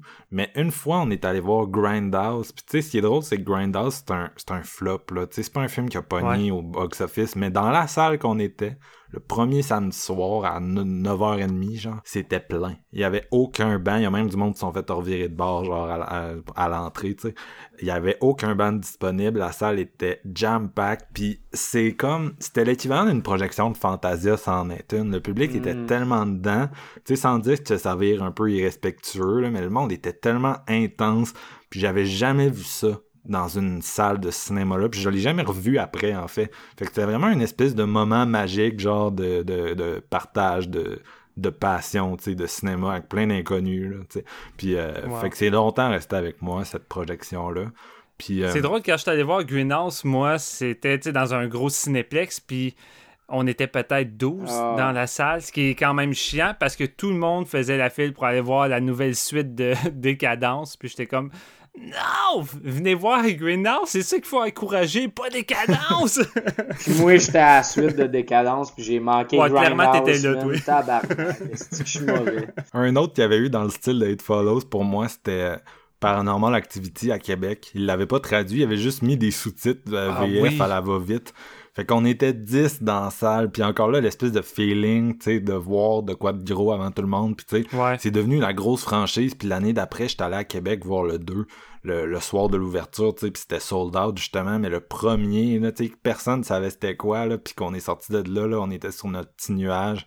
Ça, je vais m'en souvenir longtemps. Je te jure, j'ai été voir le premier au cinéma aussi à Montréal. La salle était pleine. Puis c'est la première et seule fois de ma vie que quand le film s'est terminé puis qu'on est sorti, je pouvais sentir que la salle avait la chienne. Puis il y avait des filles qui pleuraient en sortant. Aïe, aïe. Malade. J'ai jamais, jamais vu ça. C'était fou. Malade, ça c'est hot. Je me souviens aussi, moi, de Titanic, euh, quand il est ressorti en 3D en 2012, parce qu'ils ont fait la même affaire qu'avec T2, là, une restauration 3D, puis on le ressort, puis euh, en 2012, ça c'était vraiment cool. Sinon, euh, il y, en il y en a tellement. Je pourrais, pourrais écrire un livre, mais un, un de ceux qui, qui va toujours rester avec moi, je pense, c'est... euh, moi, quand j'étais au, au cégep en cinéma, mon- il y avait un de mes professeurs qui disait qu'il avait vu E.T. dans tous les États, genre euh, du Canada, dans toutes les provinces, excusez, aïe, ça, je commence à déparler. C'est, L'alcool coule à flot ce soir. si vous voulez pas Ouais, c'est vrai, on l'a on l'a pas mentionné, mais à soir, À euh, on est sous on- l'effet de la bière. On est festif. Fait que euh, moi, c'est ça, j'ai fait euh, une session de cégep en cinéma. On aura peut-être l'occasion d'en reparler. là. Il y a tellement de questions sur ce sujet-là. Mais euh, durant cette session-là, c'est ça, notre prof qui nous dit Ouais, j'ai vu j'ai vu E.T. dans toutes les provinces du Canada quand c'est sorti. Puis je repensais à ça, puis je trouvais ça vraiment cool. Fait que là, à un moment donné, Mad Max Fury Road sort. Hmm. Puis Mad Max, c'est comme je voulais vraiment le voir. Steven puis moi, on en parlait depuis des mois, des mois avant que ça sorte. puis le soir où ça sort, non, le lendemain, sais, genre, ça sortait le 15 mai 2015. 15 mai 2015. Puis le 15 mai 2015, c'est le jour où on part en Europe pour trois mois, ma blonde puis moi. Mais là, je réalise qu'il y a une projection le 14 mai 2015 au soir. Fait que là, je suis comme, oh my god, je m'en vais voir Mad Max avant de partir. Tu sais, faut que je le voie. Je peux pas attendre. Puis là, le 14 mai 2015, mes amis ils m'appellent, sont comme Hey, euh, tel chum, il fait un. Il, tu sais, il joue avec son Ben dans le vieux. Puis ça serait cool qu'on se voit avant que tu partes, tu viens-tu? Puis suis comme Mad Max ou mes amis. Ça, c'est vraiment un raisonnement antisocial. là. Ah, je te vois tellement aller, man. Non, fina- J'aurais fait la même chose, oublie ça. là. finalement, j'ai vu mes amis, tu sais. Puis, Ah, euh, bon, ok. Mais là, fait que là, on arrive en, en, en France, tu sais, puis là, moi, la seule affaire que je veux, je suis en France, là, mais tu sais, c'est parce que je suis allé l'année d'avant, tu sais, puis j'ai passé plusieurs semaines. là. Fait que, tu sais, j'ai comme le, le petit côté, hey, t'es à Paris, c'est déjà parti. là. Fait que moi, j'étais à Paris. puis la seule, puis genre, gros jet lag, il est 9h le matin, on n'a pas dormi parce que la nuit a sauté. La seule affaire que je veux faire, c'est voir Mad Max Fury Road. fait que là, on s'en va, genre... Le pire, c'est que je t'avais, le pire, c'est que je t'avais écrit, puis j'étais comme, Max, c'est tellement à la hauteur, t'as pas idée, puis t'étais comme, Il est pogné à Paris, il faut qu'il aille voir le film. Fait que là, on s'en va au centre-ville. j'ai pas dormi, là. Tu sais, ça fait comme 24 heures, j'ai pas dormi. Puis je m'en vais, genre, c'est Champs-Élysées, genre, il y, a plein- y a plein de cinémas aux Champs-Élysées, puis il y avait un Gaumont. Tu sais, je rentre dans le Gaumont, je suis comme Mad Max Fury Road. fait que là, je m'en vais, je m'en vais dans la salle, tu sais. Puis, écoute, tu sais, c'est genre le film le plus intense ever, mais tu sais, Alexandra était à côté de moi, puis genre, je pense qu'elle a dormi un bout, tu sais, tellement on était là. Puis là, j'étais comme, ah, c'était bon, c'était bon. Fait que, euh, mais là, tu sais, on est quand même en voyage, là, tu sais. Fait que, tu sais, je, me- je retourne pas le voir. Là, à un moment donné, on est en Islande, puis un temps mort, on est genre à Reykjavik, je pense. Là, je suis comme, je retourne sur le voir. Fait que là, je retourne le voir à Reykjavik. Puis après ça, un peu plus tard, euh, un, mois plus tard, on est rendu en Pologne, genre à Varsovie. Puis là, je suis comme, Mad Max, il joue ça encore? là, je vais le voir en Pologne. Puis là, maintenant, on revient, on revient à Québec, puis genre, là, le, le cinéma Le Clap, euh, qui est mon cinéma à Québec, sont comme, ouais, on ressort Mad Max euh, Fury Road, tu sais, sur nos écrans, exceptionnellement, vu ses nominations aux Oscars. Je suis comme, je retourne, tu le vois. fait que je vais toujours garder ça euh, de Mad Max avec moi. Ça, c'est une des meilleures histoires que tu m'as déjà racontées, mon gars. Puis à tous les fois que tu racontes ça, ça me fait tellement rire parce que, genre, c'est vrai que c'est la passion de ce qu'un film peut créer chez un cinéphile. C'est l'exemple parfait, je trouve. Surtout de voir Mad Max dans plusieurs endroits différents, c'est aussi hot, Ouais, là. vraiment. Non, c'est ça. Fait que, tu sais, c'est comme, c'est indissociable du film. là. Tu sais, j'adore le film, mais, tu sais, je me revois- j'ai toujours des bons souvenirs. Tu sais, il y a des films comme ça qui, qui deviennent comme associés à des moments de ta vie euh, Ouais. vraiment spéciaux, là. Fait que c'était cool. C'était cool. C'était un bon moment. Euh, est-ce que vous en avez des visionnements que vous vouliez ajouter ou on passe à une autre Ah, question? euh, Non, je pense qu'on a tellement de questions qu'on va, on va continuer. C'est moi qui avais dérapé un peu. Là, je vais vous amener euh, dans le monde des podcasts, euh, du podcast, Wow. de notre podcast. Je vais vous poser une couple de questions qu'on a eues euh, sur les podcasts. Puis, euh, je pense que je vais y aller avec celle-là, je la trouve drôle. Puis, on connaît déjà la réponse de Steven. Fait que Steven, c'est toi que je jette comme dans Marmite, là, au... ok, je suis curieux. Quel épisode avez-vous fait seulement pour faire plaisir au reste de l'équipe, mais qui vous puait au nez? Elle est bonne. Elle est vraiment bonne, cette question-là, je trouve. Elle est vraiment bonne, puis fuck que je connais déjà. Je connais déjà ta réponse, Marc. Ah ben. C'est clair que c'est l'épisode que j'ai en tête. Mais sinon, je, je vois pas comment tu peux savoir d'avance ça serait Ben, lequel. Pour le fun, c'est- lequel, tu penses? C'est le marathon ça que tu nous as écœuré des années après. T'étais comme, Marc, tu m'as forcé à faire un marathon ça. Puis même, même dans les épisodes, des fois, genre, je pense, tu sais, c'était comme deux ans après, genre, l'épisode John Wick 3. Puis t'es genre, Marc, tu m'as forcé à faire l'épisode ça. T'as pas à chialer qu'on fasse John Wick. Puis je suis comme, dude, ça fait deux ans. Écoute, clairement, c'est ça, mais je veux dire. euh, je- le pire, c'est que j'en garde un bon souvenir. J'ai eu du fun. Ouais. À faire l'épisode, on a ri, on a vraiment comme. Puis c'est c'est tout le temps trippant faire des, des marathons d'une série. C'est vraiment le fun de se taper. Ça donne une raison de se taper plein de marde qu'en temps normal, on ferait pas un marathon, tu sais. Fait que, tu sais, ça, c'était pas mal le meilleur choix. Il y a mais- même un montage où tu meurs durant l'épisode 4 parce que tu voulais pas le revoir. Ah, fuck that. Puis c'était tellement la meilleure solution que j'ai vue. Je suis comme fuck off, man. C'est vrai, du man, montage comme quoi je suis mort. Il- Tu t'avais pas parlé, man. Non, j'étais mort. J'avais fait un montage comme quoi Jigsaw m'avait scié parce que j'avais pas aimé ce cas. Tasman Dillard était là pour te tuer. ouais, c'était ça. Non, c'était le fun, c'était- on déconnait, on riait, c'était plate les écouter. Moi, je me souviens que j'avais essayé d'amener du monde à, à Québec, genre les- d'en écouter avec moi, tu sais, j'essayais de les craquer, je revois les ça. Il y a personne qui a toffé plus qu'il y a deux films avec moi. Genre tout le monde était comme ah fuck off Fuck après off. deux films. Hey, c'est lourd, c'est vraiment lourd. Tu sais, c'est l'équivalent un peu des Friday the 13. Normalement, il y a une redondance. Ouais, là, mais c'est pas là. pareil. Moi, je vais lever ma main pour dire que les gars, vous avez pas le droit de dire ça. Ok. Sérieux. J'avais j'avais écrit à, à Sylvain démenti puis j'étais comme tu viens-tu faire Jigsaw avec nous? Euh, puis les les sept ça tu sais.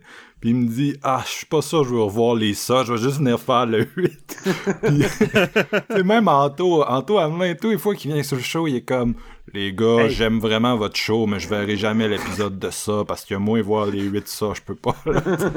Écoute, tu- là en plus, tu viens de m'ouvrir la porte grande ouverte, Marc. Là, c'est toi qui nous a harcelé pour qu'on fasse la série complète. On a fait le nouveau film. Là, il y a un nouveau ça qui sort. Il y a de l'air Chris, Faut le nice. faire. Ouais, puis il y a l'air nice. Je suis comme, bah, faut le faire. Marc, t'es-tu Hey. malade? Hey, esti! On va, on va se mettre là à deux contre un pour euh, faire cet épisode-là, puis on va gagner notre pari. man. Non, mais t'as voulu, t'as voulu commencer quelque chose. Tu vas le finir. Exactement. C'est pas vrai, là. Ah. mais est-ce que t'en as un autre épisode sinon à part celle-là? Ah non, écoute, en gros, je pense que c'est celui-là. Sinon, écoute, la façon nous autres qu'on choisit nos films, on est relativement d'accord. Si jamais il y a de quoi Ouais. qu'on veut vraiment pas faire, tu sais, on le dit. Fait que c'est pas.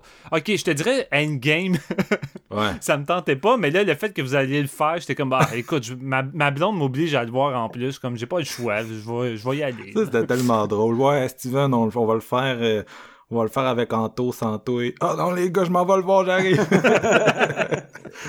Ben, c'est ça la magie, man. Tu sais, c'est des fois, c'est de rajouter un petit peu de passion en petite poudre euh, sur l'épisode. T'es comme, hey man, ça me tente de le faire, même si j'ai- je sais que j'aimerais pas le film ou genre. Ouais. ouais, ben, des fois, il y a des films que t'aimes pas qui donnent de bons épisodes. Là. Je pense qu'on peut en nommer une coupe. Mais Ouais. Ouais. c'est plus quand tout le monde est indifférent que ça devient. euh, Mais En- Endgame, ça reste, je pense, le seul film de l'histoire de séance qu'aucun de nous trois avait le goût de voir, qu'aucun de nous trois aimé après coup, mais qu'on a quand même fait un épisode. Ouais.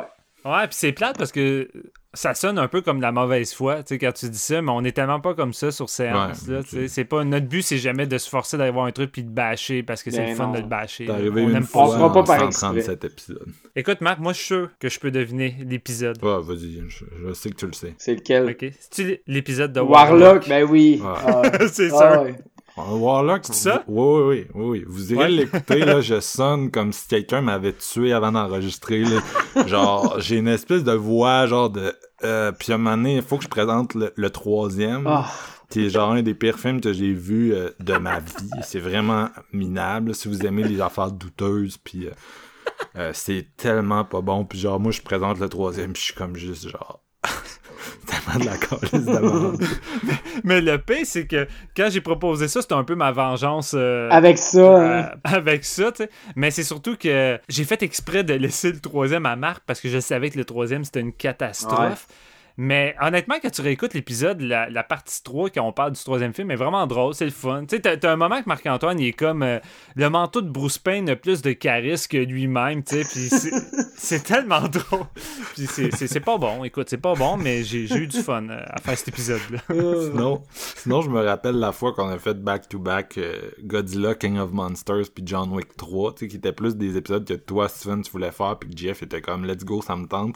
Puis que moi, j'étais comme, Ouais. les deux, j'étais comme semi-intéressé, puis là, j'étais allé voir les films, puis il y en a un que j'ai carrément détesté, l'autre, j'étais hyper indifférent, puis là, après ces deux épisodes-là, j'étais comme, les gars, vous allez me tuer, Ouais. C'est euh, moi qui choisis le prochain. C'est ça, c'est ça. Toi, toi, JF, on dirait que c'est comme plus mystérieux. Y a-tu un épisode Ouais, que ça te pas de faire?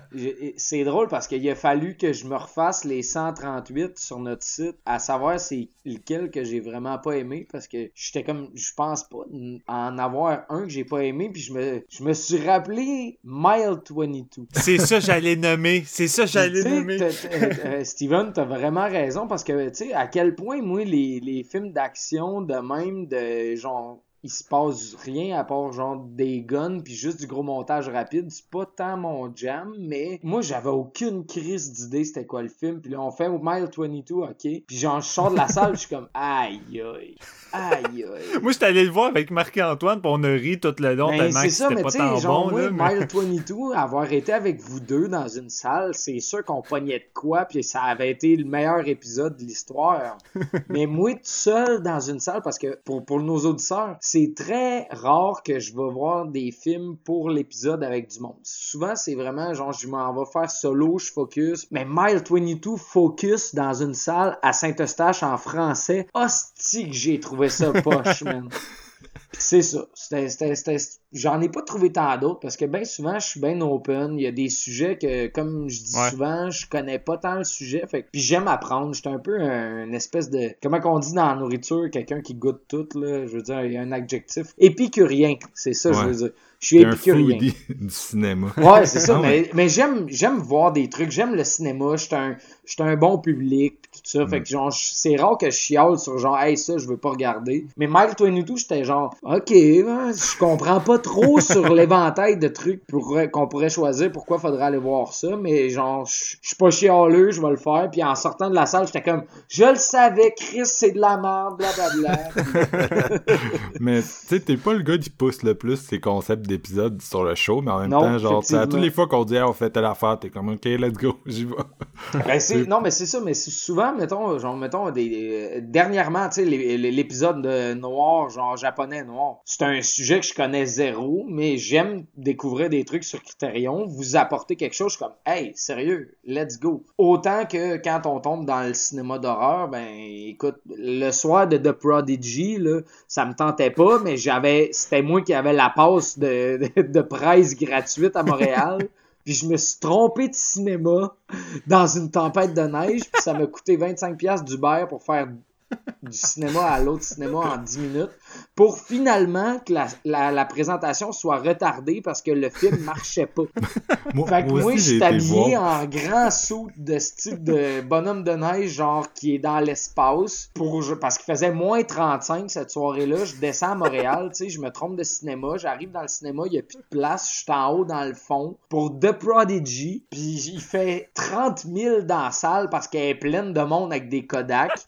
Là, moi, j'essaie de me déshabiller, mais je veux pas faire chier le monde autour de moi. Puis je, je regarde ce film-là, puis je me dis, sacrement que j'aurais aimé rester chez nous pour me taper genre du vieux shit, genre Leprechaun 5 à la place, man, que j'avais pas vu, tu sais. En tout cas, c'est- Le- ça, plus un drôle-. Le plus drôle avec ce film-là, c'est que moi aussi, je l'ai vu dans. J'ai été dans une tempête de neige, puis c'était même pas le même soir, tu sais. parce Non, je que sais, mais moi, c'était j'ai un pas été en de con, man. Dieu, Dieu a essayé de nous avertir, n'allez pas voir ce film-là au cinéma. Deux, trois jours après à Québec, tu sais, c'est Anto Hamelin qui nous a amenés. Puis on, on traverse la grosse tempête de neige. Tu sais, c'est Anto qui chauffait, il voyait pas à 10 mètres, là. Tu sais, puis il fallait genre traverser la ville pour aller au cinéma. Le seul cinéma qui le montrait, tu sais. Puis c'est drôle parce que ça a donné probablement l'épisode le plus court qu'on a fait Ouais. en, en 138 épisodes. Justement, là, tu sais, c'est genre... C'est tellement court parce qu'on a tellement rien à dire sur ce film-là.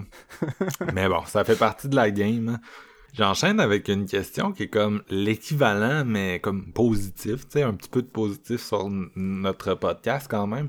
Vos épisodes favoris, peu importe la quantité, est-ce qu'il y a des épisodes qui vous viennent en tête que vous vous dites Ah, ça, c'est l'épisode de séance de minuit, tu sais, que j'ai vraiment comme. C'est comme le pic, c'est celui que j'ai le plus aimé faire ou que je trouve que ça a donné le meilleur résultat. Honnêtement, moi, je tripe sur nos rétros puis nos tops. Fait que, tu sais, exemple, rétro horreur noire, euh, quand on a Mhm. fait ça sur le docu qui était sorti, puis on avait fait trois films par des réalisateurs noirs, j'avais vraiment trippé, puis à chaque fois qu'on vague là-dedans, tu sais, notre top found footage euh, ou, euh, ou, euh, le- notre rétro Friday the 13, tu sais, c'est cliché faire une rétro Friday the 13, mais tu sais, on a quand même pris les volets qui sont souvent les moins parlés, puis j'ai vraiment du fun. J'adore ces épisodes-là, ou celui de Toby Hooper, qui est Ouais. vraiment nice, que, que j'aime vraiment. Puis, tu sais, c'est sûr que pour l'intro, pour l'intro que j'ai faite pour cet épisode-là, tu sais, je me retapais des, euh, nos, nos vieux épisodes, puis j'étais comme, ah, tu sais, je grinche un peu des dents parce que, tu sais, je veux dire, c'était monté différemment. Je, je montais ça pas de la même façon, puis notre structure était différente. Fait tu sais, il y a des trucs qui m'achalent, notamment au niveau sonore.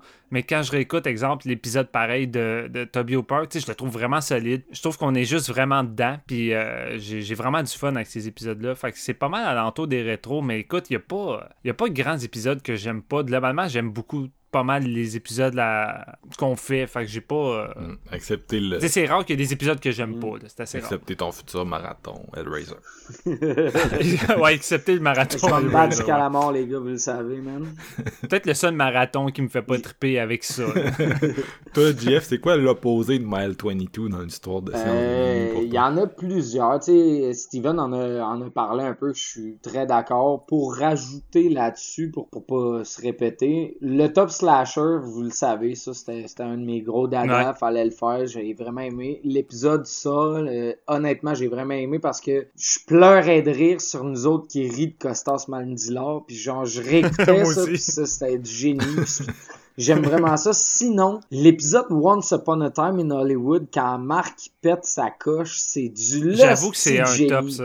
Ça, c'est du jamais vu dans Séance de minuit, puis je trouve que ce moment-là, pour avoir... Tu sais, des fois, là, je, je vais répondre à deux questions en ce moment. Tu sais, des, des fois, je, parle un petit peu moins, parce que des fois, j'ai plus l'attitude, je ferme ma gueule que de dire de quoi qui a pas de sens. Mais il y a des moments où ce que j'ai l'impression, faut que je réalise que j'écoute des chums parler, mais je suis présent dans le podcast. Fait qu'il faut que je renchéris ça, je suis conscient de ça. Mais dans Once Upon a Time in Hollywood, être assis dans mon salon avec mes écouteurs puis écouter Marc péter sa coche sur Quentin Tarantino, ça valait millions de dollars. Ben écoute, sérieusement, à la séance de minuit, il y a un avant et un après. Puis c'est Once Upon a. Time. C'est Ouais, ça. c'était genre l'espèce de, de, de brèche dans le cerveau de Marc qui fait comme... Ça a brisé Ah Marc-Antoine. Ouais, Il y, a- il y a un avant puis un après dans ma vie de cinéphile. C'est ça l'affaire. Ça a été vraiment un moment marquant puis vous l'avez vécu en direct. Sauf que ma blonde a, a dit que je suis toujours drôle quand je suis fâché. Même quand c'est contre des genres de navets. Ben, je suis totalement d'accord avec elle. C'est pour ça qu'on se tape des mardes quand tu viens chez nous, parce que j'adore te voir être en tabarnak. mais, mais Jeff, euh, tu sais, écoute, en, en 4 ans, c'est rare à maudit que t'as dit une connerie, là, sincèrement. euh, je veux dire, tu- Non, non, j'ai mais dit, j'ai c'est- dit plus de conneries que toi et puis Steven aussi. je Mais il y a- c'était dans le sens Ouais, où il y a des moments où ce que genre je préfère euh, il y, a, il y a des sujets d'épisodes que je maîtrise pas vraiment puis à- au lieu de, de dire de la merde des fois je préfère fermer ma gueule mais c'est pas tant un mécanisme qui est bon dans le podcasting puis ça je le- c'est c'est un travail sur moi-même à long terme là, je veux dire genre des moments où ce que je vous écoute parler comme si genre j'écoutais vos podcasts respectifs là 8 ans tu sais à un moment donné Ouais. je suis comme big je suis dans l'épisode moi tout là faut que je Ouais. fasse partie de tout ça c'est un peu de quoi que, je- que c'est un travail sur moi-même euh, à, à chaque semaine Je dois t'a- t'avouer des fois que ça me fait sentir mal parce que on fait des épisodes euh, là on est dedans moi puis Marc on se ferme pas à gueule parce que écoute c'est moi puis Marc là des fois on est trop euh, enjoué puis là après je me rends compte qu'après tant de temps JF ben c'est surtout que- c'est surtout quand je fais le montage Ben oui, je mets ma piste sûr. je mets la piste de Marc puis je mets la tienne je suis comme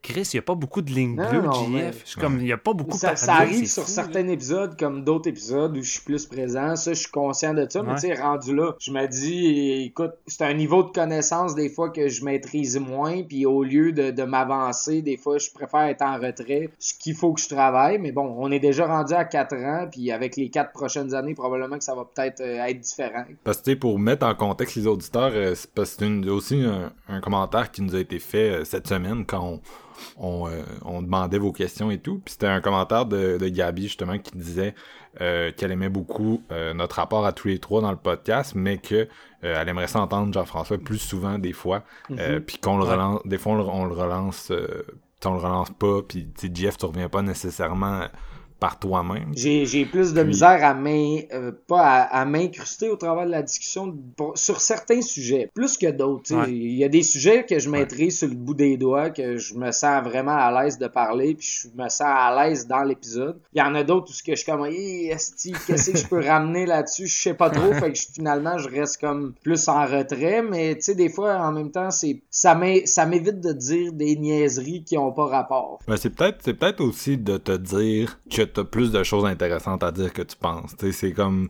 Ah, puis sincèrement si, si moi personnellement, une chose que j'ai réalise là, on est rendu à 100 épisodes mais tu sais c'est que euh, c'est aussi un- une question d'animation. Puis je, je niaise souvent que je me je suis pas un très bon animateur, puis je continue de penser que c'est le- c'est le cas là, je veux dire je l'ai pris parce que mon gars. je sais pas, parce que, tu sais, je considère quand même qu'il y a une partie de ça qui est, qui est sur moi, tu sais. Puis écoute, là, on commence comme la nouvelle centaine, on recommence à neuf. Puis là, à soir, je suis encore intense, c'est ça le plus drôle, là. Mais tu sais, je vais comme essayer de, tu comprends? Je pense quand même que en tant qu'animateur, t'as une certaine responsabilité aussi d'aller chercher le monde.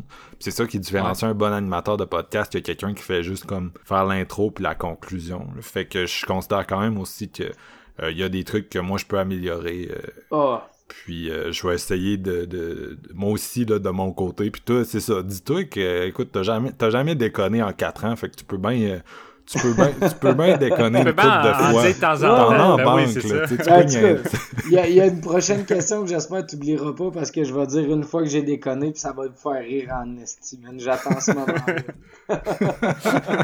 Ouais, mais si c'est ce que je pense, c'était comme à l'épisode 3, on est rendu à Ah, man, tu, 138. tu me spoil ma réponse, man.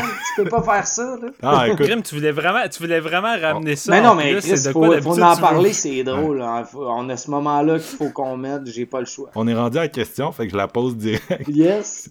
si vous aviez un moment effacé de votre historique de podcast, ce serait lequel et pourquoi? Tu me tends-tu la perche, s'il te plaît? Oui, vas-y. Vas-y. on est... L'épisode 3, le fameux épisode sur euh, We Are the Flesh. Je vous raconte comment ça s'est passé parce que pour les auditeurs, vous êtes pas tant au courant, mais genre les boys, Mark, Steven, vous êtes au courant de comment ça s'est passé ma journée un peu, même si ça fait des années, là, je veux dire, je vais vous le rappeler. Au, début de séance de minuit, on enregistrait du soir, hein, vers 7h30, 8h, 8h30 dans ce temps, dans cette heure-là, tu sais. Aujourd'hui, on enregistre le matin, puis on est frais dispo avec un café dans le corps, on est comme let's go. Dans ce temps-là, c'était comme on, on commençait, puis moi, j'ai été dîner avec ma copine qui habite pas avec moi, donc euh, on se faisait des temps ensemble, whatever. On décide d'aller dîner, il est midi et demi, on prend une bouteille de vin, puis vous me connaissez, je pense, avec quatre ans de, de, de- d'épisodes. Là, Et moi, mettons, Ouais. tu, tu me donnes une bouteille de vin avec un bon repas à midi et demi, mais je décide de continuer à boire. C'était l'été, il faisait ultra beau, man. Je prends de la bière, puis comme, je me prépare, je suis prêt pour l'épisode, mais à 8h30, je suis chaud raide. Je suis explosé. Puis là, on commence à, à enregistrer, puis là, il y a certains moments où ce que je dis de la merde, puis genre... Mais je le sais que je dis de la merde, mais genre, j'ai l'inhibition à 100 000 à l'heure, moins 1000, là, tu sais. Fait que c'est ça. c'est- L'épisode 3, pour moi, c'est pas un épisode, je suis fier, parce que ça faisait... Quand j'ai commencé à enregistrer, ça faisait 8 heures que je buvais de la boisson, puis c'est ça que je me suis dit... Plus jamais ça va se reproduire parce que nécessairement, c'était mon quatrième épisode de podcast à vie. Donc, j'ai aucune expérience, puis genre, tu sais, gérer ça, tu sais, de, de, de, comme... Puis c'était un top des scènes qui nous avait le plus choqué. Fait que tu sais, c'était prompt à déraper. Ah, ouais, ouais, c'était, rough, puis je parlais de... En tout cas, j'ai dit des affaires rough, man, des fois, là, dans cet épisode-là, je... Mais un peu, tu sais, le pire, c'est que moi, je montais les épisodes différemment, tu sais, dans- à cette époque-là. Puis je veux dire, aujourd'hui, euh, mettons, un truc de même, je l'aurais peut-être juste enlevé parce Ouais. que euh, je sais, mettons, t'aurais pas aimé ça que ça en reste. tout cas, ou, euh, écoute, c'est, une question de... Là, là, là, mettons, ceux qui ont jamais écouté l'épisode sont comme. On va aller l'écouter. ça tout de suite. Là. Hey, man, on va voir le- la population du download de l'épisode 3 monter en flèche. Allez écouter ça, sérieusement. Je suis à moitié pertinent puis 120% sous. C'est pas si pire, c'est peut-être deux moments que tu dis de quoi que moi puis Marc, euh, sur le coup, on est juste Je comme. sais qu'il Ok. dit là. Non, non, mais en tout Non, cas.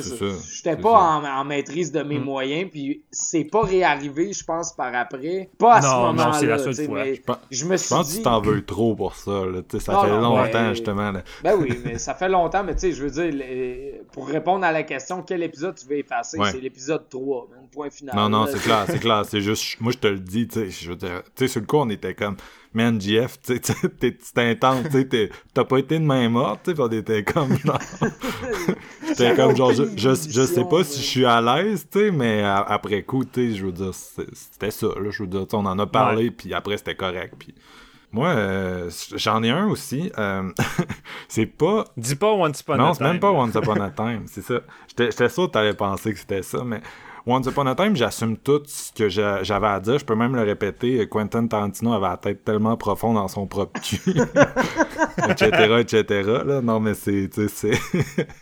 J'assume encore pleinement euh, mon opinion de ce film-là, malheureusement.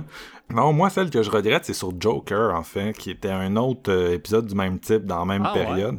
C'est la ligne qui est revenue me hanter parce qu'il y a plusieurs personnes à- par la suite qui me l'ont reproché de l'avoir dit, puis j'avais pas grand chose à opposer à ça parce que je suis d'accord que ça passait comme la ligne. C'est quand j'ai dit que euh, Joker c'était c'était du cinéma d'auteur pour le monde qui écoute pas de cinéma d'auteur. Euh, ça c'est une ligne Ouais, que les gens les gens sont revenus beaucoup m'en parler, puis la réalité c'est qu'il y a pas de défense contre cette ligne là. c'est moi qui aimais vraiment pas Joker. Et ça, c'est correct. Puis Todd Phillips, j'ai pas changé d'avis sur lui. Je considère que, tu sais, je l'aime pas comme cinéaste. Il me revient pas, j'aime pas son film. Je l'ai réécouté dans l'avion en venant de San Diego euh, au début du COVID. Puis euh, ça m'a pas plus rejoint que la première fois que je l'avais essayé, tu sais. Mais euh, il y a une chose que je devrais pas faire, puis c'est insulter les autres spectateurs d'un film qui, que, tu sais, que ces gens-là aiment le film, moi je l'aime pas. Fait que je me mets à, à, tu sais, dans un sens, un peu dénigrer leur intelligence avec une ligne comme ça. Euh, pis Ouais. ça, je pense que c'est pas moi. En tout cas, c'est pas ça que j'essaye d'être. Je veux Non, dire, t'es clairement pas de même euh, de nature déjà. tu sais, je pense que le, le film m'a un peu amené à, à dire des choses que je pensais à moitié, tu sais. Puis euh, c'est ça, c'est juste un moment que j'aimerais, tu sais, si je pouvais retourner dans l'épisode puis juste pas le dire, je pense que je, je le dirais pas, tu sais. Puis je sais qu'il y a du monde qui ont peut-être arrêté de nous écouter à cause de ça, fait que tu sais, c'est sûr que c'est un regret, c'est un regret profond parce que, que c'est ça. Des fois, c'est des moments comme ça où tes mots, euh, Ben, pas tes mots dépassent ta pensée, peu, mais juste, tu sais, tu, Ouais. tu formules mal ce que tu veux dire ou juste en tout cas tu sais moi je suis quelqu'un ça paraît pas trop dans, dans, le, dans le show mais tu sais que je suis quelqu'un qui se laisse facilement emporter par mes émotions là ça prend vraiment pas grand chose puis euh, c'est un peu ça euh, c'est un peu ça sur des films de même des fois là, qui me mettent en crise fait que je m'excuse à tout le monde que ça peut insulter puis euh, c'est ça. Je pense pas que ça va se reproduire là justement parce que j'en ai tiré une leçon Toi, Steven, t'as-tu un moment ou contrairement à nous, t'es comme non, I'm good? Ben, j'ai pas de, de moment que j'ai honte, mais tu sais, j'ai. genre, Steven, t'es tout le temps comme le, le, le, le, le good guy. J'ai l'impression que t'es tout le temps le Non, good pas guy. tant, pas tant, mais tu sais, je suis quand même le gars qui monte tous les épisodes. Fait que tu sais, j'ai quand même la difficulté à me réécouter. Puis je pense que c'est de quoi de difficile pour, je pense, n'importe qui qui font des podcasts, se réécouter parce qu'on est très critique de soi-même. Euh, puis tu sais, je connais des gens qui osent juste zéro réécouter leur épisode pour pas s'entendre. Ma copine est comme ça également. Puis moi, j'ai pas le choix. Je fais le montage, je dois faire ça. Fait que des fois, il y a des épisodes, je m'écoute, puis je suis comme, je suis crissement pas satisfait de moi. J'ai l'impression que je suis pas plus euh, pertinent que je devrais l'être sur le film, ou je trouve pas que je suis à mon meilleur, puis des fois, je trouve que j'ai trop bafouillé, ou des trucs comme ça. Fait tu sais, il y a des épisodes peut-être plus vieux, là, j'essaie de de m'améliorer sur certains aspects, mais des épisodes plus vieux que je suis Ouais. comme ah, je me gosse dessus. Puis tu sais, je pense qu'un des épisodes que j'aime le moins, c'est pas mal euh, celui qu'on avait fait sur euh, A Monster Call. C'est moi qui avais demandé à faire cet épisode-là. Puis je m'attendais je m'attendais à beaucoup aimer le film en fait. Puis le film m'avait laissé un peu moyen de- dans mes souvenirs. Puis je, je sais pas, tu sais, je me trouve bof dans l'épisode. Je, je, je l'ai réécouté quand je me retapais des épisodes cette semaine, puis j'étais comme, ah, je grinche vraiment des dents, là, tu sais. Surtout avec le montage, il est pratiquement inexistant. Je suis comme, oh non, je suis plus capable. Puis c'est ça, tu sais, il y, a des- il y a des épisodes des fois comme ça que je me trouve juste moins bon que je, je pensais que j'aurais pu être. Ouais. Puis celui-là en fait partie. Fait c'est un des rares épisodes, je pense, que j'aimerais bien euh, Effacer en tant que tel. Sincèrement, le pire épisode que j'ai entendu de toi, Steven, c'est un épisode de Horror Gamer, puis c'est le premier que t'as fait où t'es super mal à l'aise, puis on entend quasiment tes notes se froisser dans le background. Fait que c'est probablement la preuve que t'es un gars, tu sais, qui se remet en question, puis qui améliore, euh, s'améliore constamment, là, parce que, tu sais, c'est- c'est vraiment, moi, je repense à comme un épisode de Steven qui a mal été de podcast, puis c'est ça, là, tu sais, c'est genre ton premier premier, Ouais. là, tu sais, Ouais, puis, tu sais, personne que son premier premier, ça va comme sur des roulettes. là. Moi, mon premier premier, euh, c'était de là. C'était, Hey man, l'épisode 0 de séance, là, euh, Sadako pis tout, man, genre, je suis drette comme une barre pis genre, j'ai le shake sur mon ordinateur. Non, mais c'est ça qui est fou, tu sais, quand tu réécoutes tes premiers épisodes, quand t'es rendu à 100 cucs, là, tu réécoutes ça pis t'es comme fuck, c'est. C'est différent. Ben, écoute, c'est normal. C'est ça, c'est un peu Ah oui, ce qu'on ça, parlait au début de, de cet, cet épisode-ci, c'est que justement, ça t'amène ailleurs, ça s- t'évolue, puis genre le podcast il y a 4 ans, mais probablement que notre chimie va l'amener à quoi, 7, 8, 10 ans, on le sait pas là, mais genre pour l'instant ça va fucking bien, fait que on apprend à chaque jour de ça, tu sais. C'est ça, puis de toute façon, je pense que c'est de... Je pense que c'est important d'être critique envers soi-même parce que c'est là que tu acceptes les défauts quand tu, tu les vois, puis tu dis écoute, euh, mec, on enregistre un prochain épisode, j'ai envie de faire Mhm. attention à ci ou ça. Puis tu sais, je pense un de mes némésis, c'est prononcer les noms de réalisateurs ou Ouais, les, mais... les, les- Ouais, mais les tu sais, titres ça, en anglais. en même temps, c'est tellement futile comme information. Tu sais, je veux dire. Oui, oui, le prononcer comme faux, c'est important, mais en même temps, c'est pas tant important. C'est c'est futile. Non, mais le pire, c'est que je pourrais prendre un fucking 5 minutes juste pour me pratiquer puis être certain comment on prononce tel nom avant. Puis, Mais tu sais, l'affaire, c'est puis- perdent, genre, mettons, à, à long terme, là, si t'as 5-6 noms à retenir, là, tu perds 30 minutes à te pratiquer, Ah à retenir. Fuck off, man. T'es massacre, tu t'excuses, puis ça va bien, puis ça prend 5 minutes, puis t'es toutes. Écoute, je pense que je vis bien avec ça, je le fais constamment, mais. c'est ça, c'est de quoi, tu sais, exemple, c'est un des, des nombreux exemples que, tu sais, c'est le genre de truc que j'ai envie de faire plus atta- attention à l'avenir ou ces choses-là. là. Tu sais, on a tous des trucs. que- Moi, euh, séance, tu sais, j'ai souvent mis, j'ai souvent remis plein d'affaires en question, la formule en question. Tu sais, je veux dire, je pense que ça fait partie du, du processus. Du processus. T'arrêtes de te remettre en question, t'es rendu au-dessus de tes affaires. là. Je pense que c'est pas un Mhm. secret pour personne. C'est que, tu sais, à partir du moment où tu penses que tout est parfait, c'est parce qu'il y a un problème quelque part, parce que, genre, tu sais, tout est jamais parfait, là, non, c'est ça. Ok dans la dans la moi je m'étais comme fait des petites sous-sections Ben avec oui. euh, essayer de ranker les questions des gens. Euh, puis on avait deux petites questions dans ma rubrique podcast que je vais répondre vite vite. Il y en a une c'est allez-vous participer à un Comic Con Peut-être un jour. Euh, sincèrement on se voit tellement pas souvent les trois gars ensemble que euh, écoute peut-être moi, Moi, je ferais un barbecue avant de faire un Comic Con Ouais. avec vous autres, les gars. non, mais c'est ça, c'est ça. On dirait que des fois, je me dis, j'aurais juste le goût de passer une bonne soirée après le COVID avec les boys, là, comme faut, Ouais. avant de faire un Comic-Con, mais Écoute, j'exclus pas ça dans le futur. Moi, c'est parce que j'ai jamais vraiment été tout court à un Comic Con. C'est pas quelque chose qui m'intéresse. Fait qu'on dirait que j'ai jamais. Ça a jamais vraiment traversé mon esprit. Hey, on pourrait se prendre un boot. Je sais que Anto Hamelin l'a fait avec les films dans le cabanon. Là. Ouais. Euh, peut-être. Peut-être. J'exclus pas Moi ça. non, moi non plus. J'ai été une fois dans ma vie au Comic Con, puis c'est parce que c'est ma copine qui m'a amené là-bas. Mais tu sais, je suis pas un fan, tu sais, de... je suis pas tant un fan de bande dessinée, puis je pense qu'on en a Mhm. parlé. Puis c'est pas juste ça également, là, on s'entend. Mais moi, j'ai j'ai surtout été parce que c'était ma chance de rencontrer Bruce Campbell, puis d'avoir une photo avec lui. Un moment mémorable, puis je le regrette pas.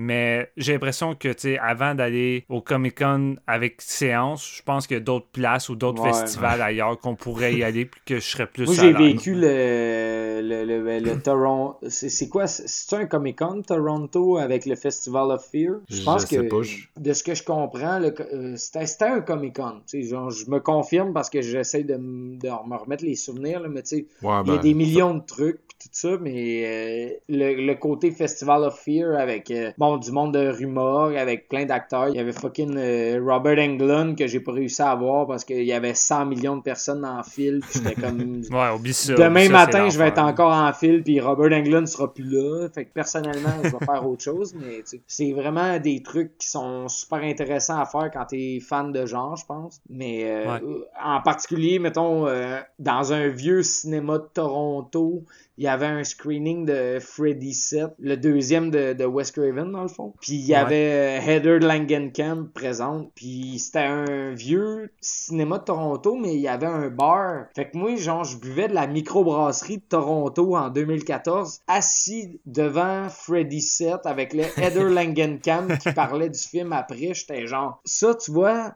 J'ai oublié d'en parler, mais c'est un des, des visionnements de cinéma qui m'a marqué le plus. mettons. Ouais, ça c'est. Ah, euh, clair. Heather, d'ailleurs, qui revient dans le prochain euh, Mike Flanagan, ça, ça va être cool. J'ai vraiment Ouais. hâte de les voir. Mais ça me semble c'est le genre d'actrice que, tu sais, Mike, il est tellement bon pour prendre du monde, tu sais, des fois, qui. Il va te l'exploiter Ouais. à fond, là, tu sais. Une autre question dans le même, ben, dans le même style. En tout cas, une autre question que je me disais, je vais répondre vite vite. Quelqu'un qui nous a demandé pourquoi vous avez pas de Patreon encore juste pour couvrir euh, vos frais de micro. c'est quand même drôle. Je pense que c'est lui qui a saboté ton micro. C'est Benjamin. Ouais, Merci de nous coller ça. J'ai hâte d'avoir du cash pour un micro. Euh, ouais, c'est juste couvrir les, temps- les frais de micro, le temps de faire ça. Patreon, on va, euh, on va introduire quelque chose cette année. Euh, ça, ça va être euh, un petit concept et c'est genre pour s'aider justement là, les frais d'hébergement puis les genres de frais afférents euh, comme euh, Benjamin vient de mentionner. Puis c'est vraiment si ça vous tente de participer euh, c'est un truc où les gens vont pouvoir mettons nous financer pour un sujet d'épisode, des choses comme ça. Fait que on avait pensé à ça, on s'était dit on va s'essa- on va s'essayer, on va voir si ça fonctionne ou pas. Mais euh, ça s'en Bon, vient bientôt euh, sur notre site, là, fait que vous surveillerez ça si vous avez envie de, de participer. Il y a une couple de monde qui sont comme Ah, tu devrais- vous devriez faire tel épisode, tel épisode. Oui, cashling, cashling, non, je niaise un peu, là, mais, euh, mais non, mais non. En tout cas, si ça vous tente de nous supporter, là, je sais, sincèrement, euh, le fait que les gens nous écoutent, ça nous rend déjà super heureux. Euh, puis je veux pas non plus marteler euh, personne. c'est juste que tu sais, on s'essaye, on s'essaye, voir si ça marche, voir s'il y a du monde qui ont le goût. Et puis, euh, dernière question que j'avais dans la catégorie podcast. Écoutez-vous des podcasts? Si oui, lesquels? Hmm, belle question, ça. JF, est-ce que tu écoutes des podcasts? J'écoute des podcasts, oui, mais j'en écoute pas énormément. Par contre, euh, des podcasts sur le cinéma, j'en ai écouté quelques-uns. Dont Les Oubliettes, j'adorais Les Oubliettes. Euh, je fais un salut à Simon Predge puis à Olivier Bigonès. Euh, je les adore. Euh, ils sont un petit peu sur le break, mais euh, versus euh, tout ce qu'ils ont fait, j'ai adoré ça. Sous-écoute de Mike Ward, moi, je suis un gars qui aime rire, je suis un peu cave, je dis des Ouais. niaiseries tout le temps, j'adore Steven ça. adore ça aussi. Ben je suis sûr qu'il va le nommer. Euh, Ouais, les films ouais. dans le cabanon, salut les boys, Euh, j'ai adoré être avec vous autres, j'espère retourner. Sinon, je suis un gars qui écoute beaucoup de podcasts vinicoles, dans le des podcasts sur le vin, euh, des entrevues de, de monde qui ont des vignes, dans le fond des terroirs, surtout en France. En, général, j'écoute La Terre à boire, puis il y a un truc américain que, que j'ai juste pas noté le titre, mais que, qui m'intéresse vraiment beaucoup parce que leur degré de, de qualité de micro est out of this world. Puis je suis sur le bord de leur envoyer un message pour remplacer le mien, tu sais. Mais c'est un peu ça. Nice. Toi, euh, Steven, euh, à part, ben, t'écoutes sous-écoute, tu tripes sur sous-écoute. Ouais, j'écoute sous écoute. J'ai beaucoup de fun parce que je trouve, je trouve que euh, non seulement c'est drôle, puis c'est tout le temps varié dépendant des invités. Tu sais, c'est pas tout le temps les mêmes genres de. suivi l'espèce d'article du gars qui, genre, il bâchait sur sous-écoute parce que c'était soit tout le temps la même style d'affaires parce que, genre, quand Mike Ward, il est chaud, il est pas intéressant? Je sais pas si t'as suivi ça. Non, j'ai pas. Non, Ben, je je me souviens plus du nom du gars, mais j'étais comme, à quel point, genre, tu, tu veux dénigrer ce podcast-là, justement, dans sa nature. Tu sais, c'est sa nature. le ben, podcast est tellement populaire que ça doit le faire ben, chier. Je sais pas. Je pense que oui aussi, mais c'était pas tant important, mais c'est juste de quoi que je me dis. Mais tu sais, je veux dire, ils, ils tournent le podcast dans un bar, dans un bordel, tu sais, au bordel, puis ils, ils boivent de Non, non, l'alcool mais tu sais, je Mike. Ward, Mike Ward, il boit de la boisson comme. Moi, je bois même pas de boisson comparé à lui, t'imagines? que- C'est aussi que si tu veux entendre des humoristes préférés sur un podcast, il n'y a pas juste sais. c'est ça qui est drôle. Mais non, c'est Ils ça. en font plein, tu sais, c'est les personnalités publiques les plus sollicitées. Thomas Levac, man, j'ai oublié de le dire, mais son, son podcast, Thomas Levac, avec sa copine, tout, qui reçoit plein de monde de plein de milieux différents, c'est ultra intéressant. Allez écouter ça. Si jamais vous connaissez pas. Non, mais c'est ça. J'écoute beaucoup sous-écoute parce que je trouve qu'on voit une autre facette de Mike Ward. euh, tu sais, on, voit, on voit plus le, le petit Mike Ward euh, plus euh, émotionnel, si on veut. tu sais, euh, dans, dans, dans sa vie euh, d'humoriste, il est très in your face noir, mais c'est quelqu'un de tellement gentil puis généreux. Puis je trouve que ça transparaît beaucoup dans son podcast. Puis ça dépend évidemment des, des invités. Mais exemple, quand il avait reçu Yvon Deschamps, j'avais trouvé ça Ouais. super intéressant. Puis François c'est bien varié. le- L'épisode avec Ouais, François Pérus, très là, bon épisode également. excellent épisode. Il est bon, il est bon Ouais. pour s'adapter à ses invités, c'est impressionnant. Oui, oui. Ouais, exact. Il y a une bonne relance, en fait. c'est plate là, mais j'écoute pas tant de podcasts euh, sur le cinéma parce que tu sais, il y en a tellement des tonnes, mais j'ai pas j'ai pas tant cherché mais mon podcast fétiche c'était Shockwave de Blue Mouse. C'est de quoi j'écoutais de façon régulière. Euh, Marc-Antoine aussi. Puis tu sais, il est arrivé une grosse shit par rapport à tout ça euh, avec deux euh, Deux co-animateurs. Ouais, deux co-animateurs là-dedans, puis ça nous a démoli, moi puis Marc. Puis on dirait qu'après ça, ça m'a comme mis un turn-off sur des podcasts de, de cinéma, puis j'ai juste arrêté d'en écouter. Puis là, finalement, Becca est revenue avec Elric dans un autre podcast qui s'appelle Color of the Dark, qui est super fun. On retrouve un peu la même genre de formule qu'on avait avec Shockwave, fait que c'est de quoi j'écoute beaucoup. Moi, tu vois, j'ai. J'excuse, man. Oui. Je veux juste. euh, Non, non, euh, vas-y. par rapport à ce podcast-là, j'avais commencé à l'écouter, puis tout. J'essayais de reprendre un peu le retard. Puis quand cette histoire-là est arrivée, j'ai juste, genre. J'ai vraiment décroché, puis j'ai. Tu vois, j'ai pas recommencé, mettons, avec l'autre podcast que tu viens de nommer, mais j'ai comme manqué un petit peu de passion par rapport à ça, mais genre, je, je vais probablement un peu euh, la perche que tu as nommée par rapport au nouveau podcast. Sinon, pour pas m'éterniser, euh, je veux lancer un gros coup de cœur pour une des plus belles surprises qu'il y a eu. Ça fait quand même un petit moment que le podcast roule, on s'entend, mais Box Office Mm. avec Julien Bernatchez. Euh, jamais j'aurais pensé qu'un podcast sur le Box Office pourrait être aussi intéressant. C'est juste génial. Puis qu'est-ce qui est plate, c'est qu'en ce moment, le podcast peut pas tant bien fonctionner avec les, les cinémas qui sont Ouais. fermés par ici. Je trouve ça vraiment plate, Ouais, là, parce qu'avant, c'était c'était de quoi j'aimais beaucoup suivre de façon régulière. là. Moi, j'étais un nerd de box-office. c'est comme de quoi de vraiment différent qu'être un nerd de cinéma, là, être un nerd de box-office, mais j'ai tout le temps été un nerd de box-office. Genre, le fait que quelqu'un ait fait un podcast sur un intérêt aussi restreint, ça m'a comme vraiment Mm. euh, satisfait. Ouais. Moi, il y a- il y, a deux podcasts québécois que j'en manque pas une. Le premier, c'est Distorsion. Je pense que la plupart des gens qui aiment les podcasts Ouais. connaissent ça. Ouais. Euh, podcast qui a suivi la vague de True Crime aux États-Unis. Euh, ça a comme été les premiers à vraiment percer ici. Puis ils ont vraiment un angle intéressant, c'est-à-dire euh, mystère à l'ère du numérique. C'est tout le temps lié à, à l'Internet, à des photos, à des trucs du genre. Puis moi, je trouve ça plus creepy que... Tu sais, ma copine, elle écoute du true crime pour s'endormir depuis des années. J'ai l'impression que c'est un défilé de femmes mortes. Et autant j'aime l'horreur, je suis pas un temps un fan de, de ça. Tout le temps disparition, viol, meurtre pour, euh, pour faire dodo, tu sais. Puis, euh, mais Distorsion, c'est ça que j'aime, c'est que plus souvent qu'autrement, ça, c'est comme associé à des, des mystères, tu sais, puis ça a des trucs irrésolus, puis euh, t'écoutes les pièces du dossier, puis tu te poses plein de questions.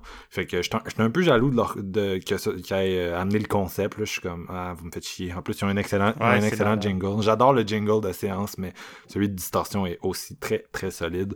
Euh, Ouais. Puis l'autre podcast québécois que j'en manque pas une, c'est La Zone Payante. C'est un podcast de Cube Radio.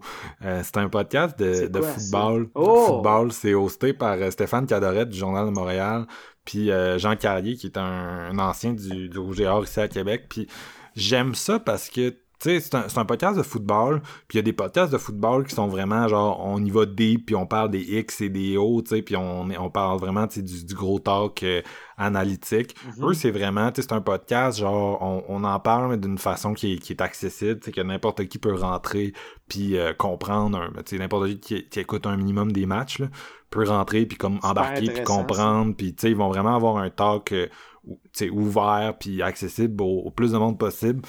Puis, euh, tu sais, c'est juste, ils sont capables de créer une vibe où t'as vraiment l'impression d'écouter des chums jaser. Puis ça, je trouve que c'est ça la magie d'un podcast. C'est quand t'as vraiment l'impression que euh, le monde qui parle, tu sais, ils s'entendent puis qu'il y a une réelle chimie. Ben, la chimie, elle Ouais. existe dans Ouais. Zone Payante. C'est pour ça qu'à chaque semaine, je suis comme, ah, ma Zone Payante est sortie, c'est malade.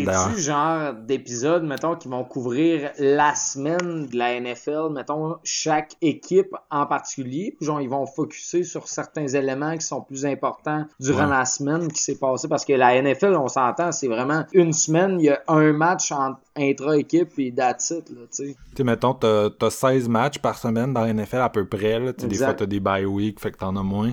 Mais euh, ils vont faire des, le- des prédictions rapides pour chaque match dans la deuxième partie de l'épisode. La première partie, ils reviennent plus sur les différentes actualités de la semaine. Euh, les ils leur, blessures, les leur ci, des ça. take, c'est ça, leurs analyses puis tout.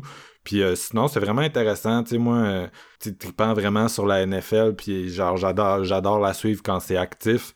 D'ailleurs, la zone payante, c'est drôle parce que leur dernier épisode de la saison est sorti hier. Là, le Super Bowl était Ouais. dimanche au moment où on enregistre. Que, de game plate, by the way. Hein? ouais, ouais, c'était vraiment. euh, c'était très dommage. Puis c'est drôle parce que toute la journée, les gens disaient, oh my god, c'est genre le, le Super Bowl, le Ouais. match-up est tellement hot. Puis moi, je disais à tout le monde, genre, t'es comme, moi, j'en ai vu d'autres, là, genre, les matchs de même que tout le monde hype, là, que ça va être le match de l'année, une fois sur deux, c'est vrai. Puis l'autre fois, ben, il y a une équipe, qui se présente comme pas. Puis ça finit de même, tu sais. Puis ça a été ça cette année au Super Bowl, malheureusement. Mais euh, non, c'est ça. Fait que leur podcast, si vous aimez un peu le football, ben c'est vraiment c'est vraiment un must. là. C'est sûr, c'est pas celui qui va comme le plus en profondeur, tu sais, en mode hyper nerd, mais c'est un bon, justement, c'est un bon podcast, tu sais. Tu t'intéresses au football, mais comme, tu sais, t'es pas genre, c'est pas ta vie, comme, mettons, nous, à Séance de minuit, notre vie, c'est le cinéma, là, mais tu sais, peut-être pas le podcast de quelqu'un qui connaît zéro ça, très près le plus à écouter, tu sais. Non, c'est C'est ça. ça. Fait que... Je veux juste lancer vite vite euh, des films dans le cabanon. Ben oui. Je trouve ça plate de pas l'avoir nommé. là. Tu l'as nommé toi, Jeff, mais c'est vraiment juste du gros fun. Puis je dis pas ça juste parce que j'ai participé puis que euh, on est amis avec les gars. Là. Mais c'est que j'aime ça du So Bad It's Good. Fait que, tu sais, j'écoute Red Letter Media depuis leur début. Puis tu sais, je trouvais que ça manquait au Québec Ouais. d'avoir un, un podcast dans ce genre-là. Puis tu sais, quand ils sont arrivés avec ça, euh, c'est vraiment Ils trippant. ont, là, tu sais. ils ont une esti de bonne chimie dans le cabanon, c'est solide. Ah, vraiment. Non, moi j'aime vraiment ça, c'est juste que je les écoute pas quand j'ai pas vu le film, tu sais, parce que c'est comme si t'as pas vu le film, c'est comme l'expérience sera pas pareille, fait que... Ouais, mais tu sais, des fois, man, quand j'ai pas vu le film, ça veut dire que je vais avoir de la misère à le trouver, puis j'écoute l'épisode, puis je me dis, Ouais. je vais Ouais. laisser le film de même parce que j'ai vu les gars en parler, puis des fois, j'ai pas le goût de voir le film. Mais tu sais, quand j'ai vu, quand j'ai vu le film avant eux, je suis comme, yes, yes, yes, ça va être bon. Fait que, euh, yes, salut Anto si tu nous écoutes. C'est, c'est du solide ce que tu fais. Sinon, mon niveau américain, j'en écoute en masse justement avec ma blonde pour dormir. J'écoute. Un de mes podcasts d'horreur préférés, c'est The Faculty of Horror. J'adore ce podcast-là. C'est canadien en plus, puis genre. C'est comme quand je l'écoute, je me dis c'est exactement ça que genre je voulais faire, quand j'ai lancé séance de minuit, tu sais. Chaque personne met un peu sa couleur dans son podcast. Eux autres, c'est comme genre ouais, ok, c'est exactement ça que je qui me fait triper. Tu sais, sinon, on est, on, nous autres, on est comme genre variable. hein. Maintenant, on a eu une phase de Philosophize que c'est un gars tout seul qui résume comme toutes les pensées des grands philosophes en 30 minutes. C'est un solide podcast d'introduction à, à ces concepts-là. là. Moi, ma blonde, elle, elle adore la philo, mais moi, je suis comme vraiment un, un petit canc à ce niveau. Euh, puis sinon, euh, tu sais, non, il y en a vraiment eu plein, là. Har- Hardcore Story, là, de Dan euh, Carlin, là, c'est genre des podcasts de 9 heures sur, genre, euh, la culture japonaise avant la Deuxième Guerre mondiale, là. C'est vraiment, c'est vraiment le fun. Genre, c'est un gars, tu sais, le gars, il est genre en mode, je vais rendre l'histoire intéressante pour, genre, les papas, là, qui écoutent juste Historia puis les shows d'enchères. Puis ça marche, ça marche. Il est vraiment bon, il est Malade. vraiment bon comme animateur. C'est impressionnant de faire 9 heures en solo, comme, puis que tu sois doit, accroché ouais. au gars. là. Bref, je pense qu'on va passer à la question suivante parce qu'on a été un bout d'un podcast. À un moment donné, c'est ça qu'on fait aussi. Fait que c'est sûr oui, que c'est sûr ça nous intéresse d'un peu d'entendre aussi euh, ce que les autres font, puis des fois de s'en inspirer. Euh, tan, tan, tan, tan. Quel métier du cinéma est-ce que vous voudriez faire? Si mettons là, que demain on vous dit vous travaillez sur un set, est-ce qu'il y, a un- est-ce qu'il y a un métier dans ce bel art-là qui est au centre de notre podcast depuis nos débuts que vous seriez comme moi je ferais ça? Steven. Écoute, euh, avant, j'aurais sans doute dit dans nos, tu sais, dans mes débuts avec la passion, j'aurais dit réalisateur, comme je pense n'importe qui. C'est souvent la première idée qui nous vient à l'esprit. Mais moi, maintenant, clairement, j'aimerais ça être monteur. Parce que depuis, depuis que je monte les épisodes, j'ai vraiment développé une énorme passion pour ça, puis à me surpasser, puis à m'améliorer, puis vraiment, je peux passer des heures à faire ça, puis pour moi, c'est pas de la job, c'est littéralement, j'ai du fun. Puis tu sais, je parle autant dans le montage... euh, vidéo, même si, admettons, euh, séance, c'est juste sonore. Mais tu sais, je m'amuse des fois à faire des petites euh, niaiseries euh, en vidéo à faire du montage. Puis vraiment, ça me, ça fascine puis j'adore ça. Fait que, honnêtement, monter un film, ça serait un, un trip de malade. C'est fou comment, Steven, c'est la différence entre ce, ce podcast-là, comme, tu sais, si vous nous écoutez en ce moment, clairement, vous l'aimez, puis vous lui, vous lui trouvez une certaine qualité, et cette qualité-là est, est en grande partie due à Steven qui travaille d'arrache-pied sur le podcast chaque semaine, puis t'as crissement des skills de monteur, Ben j'aimerais oui, ça que le, le monde qui nous écoute, il devrait tout t'écrire, Steven, fais ton cours de monteur, si tu serais bon. Steven, c'est le, c'est, c'est le secret de genre, on coule fluidement, puis vous aimez ça, c'est à cause de Steven. Toi, Jeff, t'es celui Mon qui Dieu. est allé le plus loin dans le monde du cinéma. T'as fait euh, la motoneige hantée. Euh, non, mais tu sais, nous autres, on n'a pas, ça, man. on n'a pas de court-métrage à notre actif. J'ai failli, moi. T'as failli en faire un, ça fait-tu longtemps? C'est, c'est, c'est pas super joyeux, par contre, je m'en excuse d'avance, mais C'est quoi tu veux dire? Let's go. Euh, j'a- j'a- j'avais commencé à tourner euh, un court-métrage avec un ami. C'est lui qui était le réalisateur. Moi, j'étais plus comme l'assistant. J'ai aidé un peu sur le plateau. On tournait un court-métrage d'horreur. Ça s'appelait Sound of Evil. OK. C'est pas super original, mais notre concept, c'était que le méchant du film, c'était relié euh, aux effets sonores. Puis, on était grandement inspiré par Dead Silence. Ouais, on avait voulu essayer de pousser ça un peu plus loin avec le son. Puis vraiment, mon, mon chum, il avait des idées de fou euh, pour quand, mettons, il arrive euh, tel, bruit, attirait la menace, puis la caméra devait représenter la menace. Puis il a essayé des trucs à la Sam Raimi, vraiment de fou. Puis à l'époque, je me rappelle, j'en parlais à Marc Duguay. J'étais comme, bientôt, on devrait, on devrait réussir à tourner notre court-métrage, puis tout. Puis je vais pouvoir te montrer ça. Puis c'était vraiment hot. Puis à un moment donné, il est arrivé que mon chum il a eu un accident de voiture, puis il est décédé. Ça a stoppé le court-métrage, malheureusement. Euh, ben, malheureusement, dans le sens que, tu sais, c'est normal, je crois. Mais en même temps, je le regrette parce que je me dis, ah, tu sais, peut-être qu'on aurait pu lui rendre hommage, puis essayer de terminer son film, même si on n'avait pas ses skills de fou. Mais, tu sais, c'est la seule fois dans ma vie, tu sais, que j'a- j'allais faire un court-métrage, puis il est arrivé un événement vraiment imprévisible, puis catastrophique, puis.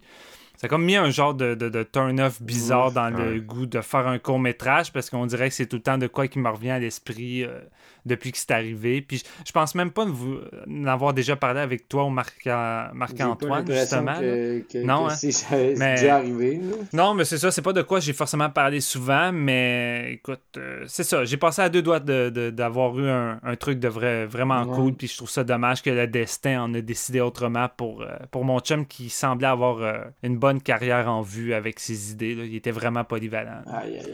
Ouais, c'est. Ouais, ben c'est ça, je disais quand je- c'était c'était pas super joyeux, je m'en excuse. Je m'attendais vraiment à ce que, genre, vous vous soyez chicané puis vous vous parliez plus, tu sais.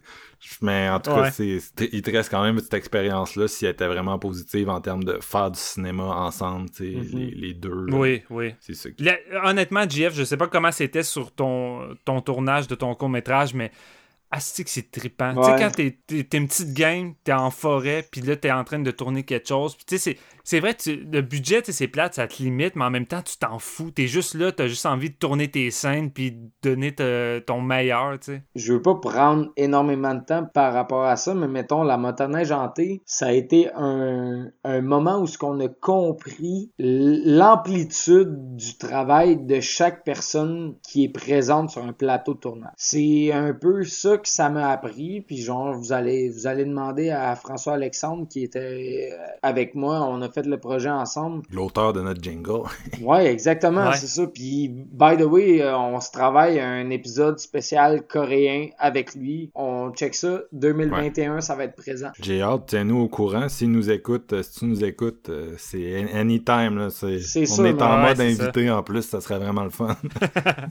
Tout ça pour dire que, mettons, quand t'arrives pour le faire, tu réalises que tu connais pas vraiment rien. Quand tu commences, là, tu te dis ton premier court-métrage, tu te dis ça va être facile. Ça, c'est jamais facile. Non, tu, non. tu arrives sur le moment, te, te, te planifier, mettons, dans le nord, te, euh, louer un chalet. Dans notre cas, c'était un chalet qui appartenait à ma tante, mais genre, j'étais là avec neuf personnes, deux jours, pis t'es comme, ok, faut que ça se passe, mais genre, tout veut pas que ça se passe, tu comprends? Y a rien de Mm. ça qui est planifié dans ton horaire qui fait en sorte que ça se passe comme tu le veux. Fait que c'est un peu ça. Moi, j'ai de quoi de bon pour vous autres, justement. Vous allez pouvoir rire de ma gueule, ça va bien finir, ça, ce segment. Euh, moi, j'ai fait un- une session au cégep en cinéma. Tu sais, je l'ai déjà dit, mais Yes. le, le- le seul diplôme que moi j'ai à mon nom, c'est mon diplôme d'études secondaires. Euh, le reste, ben, c'est tel que tel. là. J'ai essayé des cours post-secondaires, mais ça n'a jamais tant marché. Puis euh, ma session en cinéma au cégep, là, celle avec le prof qui euh, avait vu E.T. dans toutes les, les provinces, Ouais. ben, on, avait un cours qui était plus technique avec un autre professeur. Il fallait, tu sais, c'est comme t'apprends à te servir de le, de le caméra, t'apprends à faire de la- un peu de base de direction photo, tu sais, gérer la lumière, prendre des images. Fait que là, on avait un examen, tu sais, qu'il fallait prendre des images. Je prends des images, puis notre prof, il regarde nos images après, puis il me dit « Ça me fait penser à un réalisateur. » Je sais pas si tu le connais. Son nom, c'est Ed Wood. Hein? Mais non! Le plus drôle, c'est qu'avec le ton qu'il a dit ça, je pensais clairement que je savais pas c'était qui puis qu'il allait genre me 10, mais comme sans que je m'en rende compte, tu sais, genre Ben de asti. non. Fait que là, j'étais juste comme, ben, oui, je sais c'est qui, puis comme, écoute, fait que ça, c'était, c'était pas très motivant pour la suite. Puis le plus drôle, c'est que le gars avec qui j'ai fait ça, aujourd'hui, il écrit pour Panorama Cinéma, tu sais, puis il est quand même genre établi dans ça. Fait que clairement, le Hein, problème, c'était moi. fait que, C'est, c'est quel gars de Paranoma? euh, écoute, je, je le t'as- nommerai pas, j'ai, je- Non, ok. je- tu sais, j'y parle plus, fait que j'ai, j'ai pas vraiment son, mais, euh, Ah, mais wow, je suis surpris, c'est ça, fait que, écoute, là, c'était moi le problème. Mais moi, si, si, T'es le Edwood, mon Marc. yes. S'il y a un métier qui m'intéresserait, moi aussi, je pense que ce serait, ce serait peut-être monteur. C'est vraiment l'élément que je regarde le plus dans un film en- euh, de nos jours. Fait qu'on dirait que c'est comme Mm. ça que j'aimerais travailler. Mettons, mettons que tu me dirais demain, euh, tu choisis ta job de cinéma, puis Ouais. let's go, euh, je t'amène. Euh, c'est ça qu'on dirait que c'est c'est ça que j'aimerais essayer. Tu sais, je trouve, il y a des affaires que je trouve intéressantes. Tu sais, la direction photo, je trouve ça intéressant, mais je pense pas que j'ai vraiment le sens artistique pour. Puis euh, j'aime bien écrire aussi. Euh, j'ai déjà, tu sais, j'ai déjà écrit des scénarios comme pour le fun, mais tu sais, c'était vraiment pas très bon là. Tu sais, c'est, je, je ferai pas, je vous dirai pas que je suis genre à deux pas d'un d'un hit euh, québécois là. C'est crissement pas vrai là. C'était juste, pour le plaisir euh, quand t'es tout seul là, tu puis tu te dis ça serait Ouais. cool. Puis Ouais. c'était une variation sur Ace in the Hole de Billy Wilder que j'aime beaucoup. Fait que c'était ça mon, mon projet euh, tout seul chez nous en mode. Je suis Ed Wood, esti. Hey, je peux-tu Je caler ce que je voudrais faire sur un plateau juste de même? Parce que Ouais, vas-y, excuse. on- moi, j'aimerais ça être le cantinier. non, mais les gars, les gars, sérieusement, là, je cuisine relativement bien. Je sais faire des accords bière et vin et mets Le de sommelier belle du plateau. façon. Ouais. C'est ça, les gars. Je pense que je vais être cantinier, moi. Malade. C'est quoi votre euh, label préféré dans le physique en ce moment? Ah, Ah, vas-y en premier, Steven. c'est difficile, j'en aime plein, mais j'ai un gros coup de cœur en ce moment pour Vinegar Syndrome. Puis tu sais, c'est pas surprenant. Là, je pense qu'on parle juste de ça dans, le, dans le Ah groupe. oui, on y va court parce qu'on parle tout le temps de ça. Ouais. Ah c'est ouais. la Euh, part. Vinegar Syndrome. Je vais être honnête avec toi, je suis 100% d'accord avec toi. Vinegar Syndrome, moi j'ajoute une petite, euh, une petite fleur à Severin qui ajoute énormément de classiques, des gros classiques européens que nécessairement il n'y a pas d'autres personnes qui prendraient en cours. Puis Severin nous arrive avec Ouais, Severin sont forts Ils là-dessus. arrivent avec deux, du 2K, du 4K, puis t'es genre vieux, man, c'est sûr que ça me prend ça dans ma collection. Mais tu sais, Vinegar, je je choisis pas ce label-là parce que c'est les meilleurs films. Je ça parce qu'en termes de traitement Ah ouais. et de qualité d'édition, en ce moment, sont vraiment au top. C'est tout le temps des transferts de fou, là, vraiment, mais, Vinegar, intenses pour man, des films. là. Une fois sur deux, c'est pas tant un bon film. Faut se l'avouer. Non, mais c'est ça. On est d'accord avec ça, tu sais. Je veux dire, t'adores Vinegar, j'adore Vinegar, tout le monde adore Vinegar, mais genre. C'est du tu- cinéma tu douteux, là, tu-. Ouais, exactement. Tu vas flipper sur les groupes sur Internet, puis genre, la moitié du monde sont comme, ouais, c'est de l'estime ce film-là, puis ils sont comme, ouais, ben il est beau, Toi, Marc, ça serait quoi ton label là, du moment? Je, suis pas mal certain que tu dirais Criterion rendu. Ouais, c'est ça, mais moi j'achète tellement Ouais. pas que je m'étais dit je vais embarquer sa prochaine, qui est comme une question qui, qui me visait plus, puis que je vais la répondre vite vite à la place. Euh, c'est Benjamin qui m'a demandé mes prédictions sur les grosses catégories des Golden Globes, c'est que je vais les dropper. Oh, wow. Euh, film étranger, c'est clairement Minari. Pourquoi? Parce que les Golden Globes sont whack, puis ils ont mis un film américo- américano-coréen dans les films étrangers. C'est sûr c'est Minari qui gagne, puis c'est vraiment idiot de l'avoir confiné à cette catégorie-là. Ouais, vraiment. Chose qu'il avait fait l'année passée avec The Farewell, un autre film que j'avais adoré, là, qui était un film sino-américain. Moi, j'ai dit La Lorena. Ah, de ça, je pense que c'est plus du wishful thinking, mon GF, mais c'est vraiment cool qu'il soit là, la Lorena, parce que Ah, c'est cool qu'il soit là, mais je pense pas qu'il va, qu'il va gagner, malheureusement. Je l'adore. Sinon, dans animation, je dirais que ça se joue pas mal entre Soul, le dernier Pixar, et Wolfwalkers euh, de, de Apple euh, TV+, là, le nouveau service de streaming de Apple. Euh, Wolfwalkers, c'est comme un, un cinéaste irlandais. euh, qui un, il a fait plusieurs films, puis d'après moi, cette fois-ci, il va peut-être aller chercher le, le gros trophée. Là. Moi, je pense que c'est. Onward, man, en animation, qui va il a Ah, ouais. vraiment scoré quand même avec la, la population. Pour avoir vu les deux, j'ai vraiment pas le feeling que euh, Soul peut l'avoir. euh, excuse, Onward peut l'avoir, peut avoir le dessus sur Soul, mais je peux me, je peux me tromper. Là. Moi, je le vois. Celui-là, je le vois un peu comme le The Good Dinosaur de Pixar. Tu sais, on sort le petit film, euh, le fun entre deux gros Pixar, mais que ça ira pas plus loin. là. Mais Good Dinosaur, c'était pas très bon. Non, ben, c'est ça. Puis là, les Golden Globes divisent entre meilleur drame, meilleure comédie. Meilleur drame, je suis pas mal sûr que ça va aller à Nomadland, le film de Chloé. Zhao, qui euh, a- a réalise le prochain Marvel, là, The Eternals, avec Angelina Jolie. Puis euh, jusqu'à présent, c'est surtout fait connaître avec le film The Rider, là, qui est un, un drame euh, indépendant.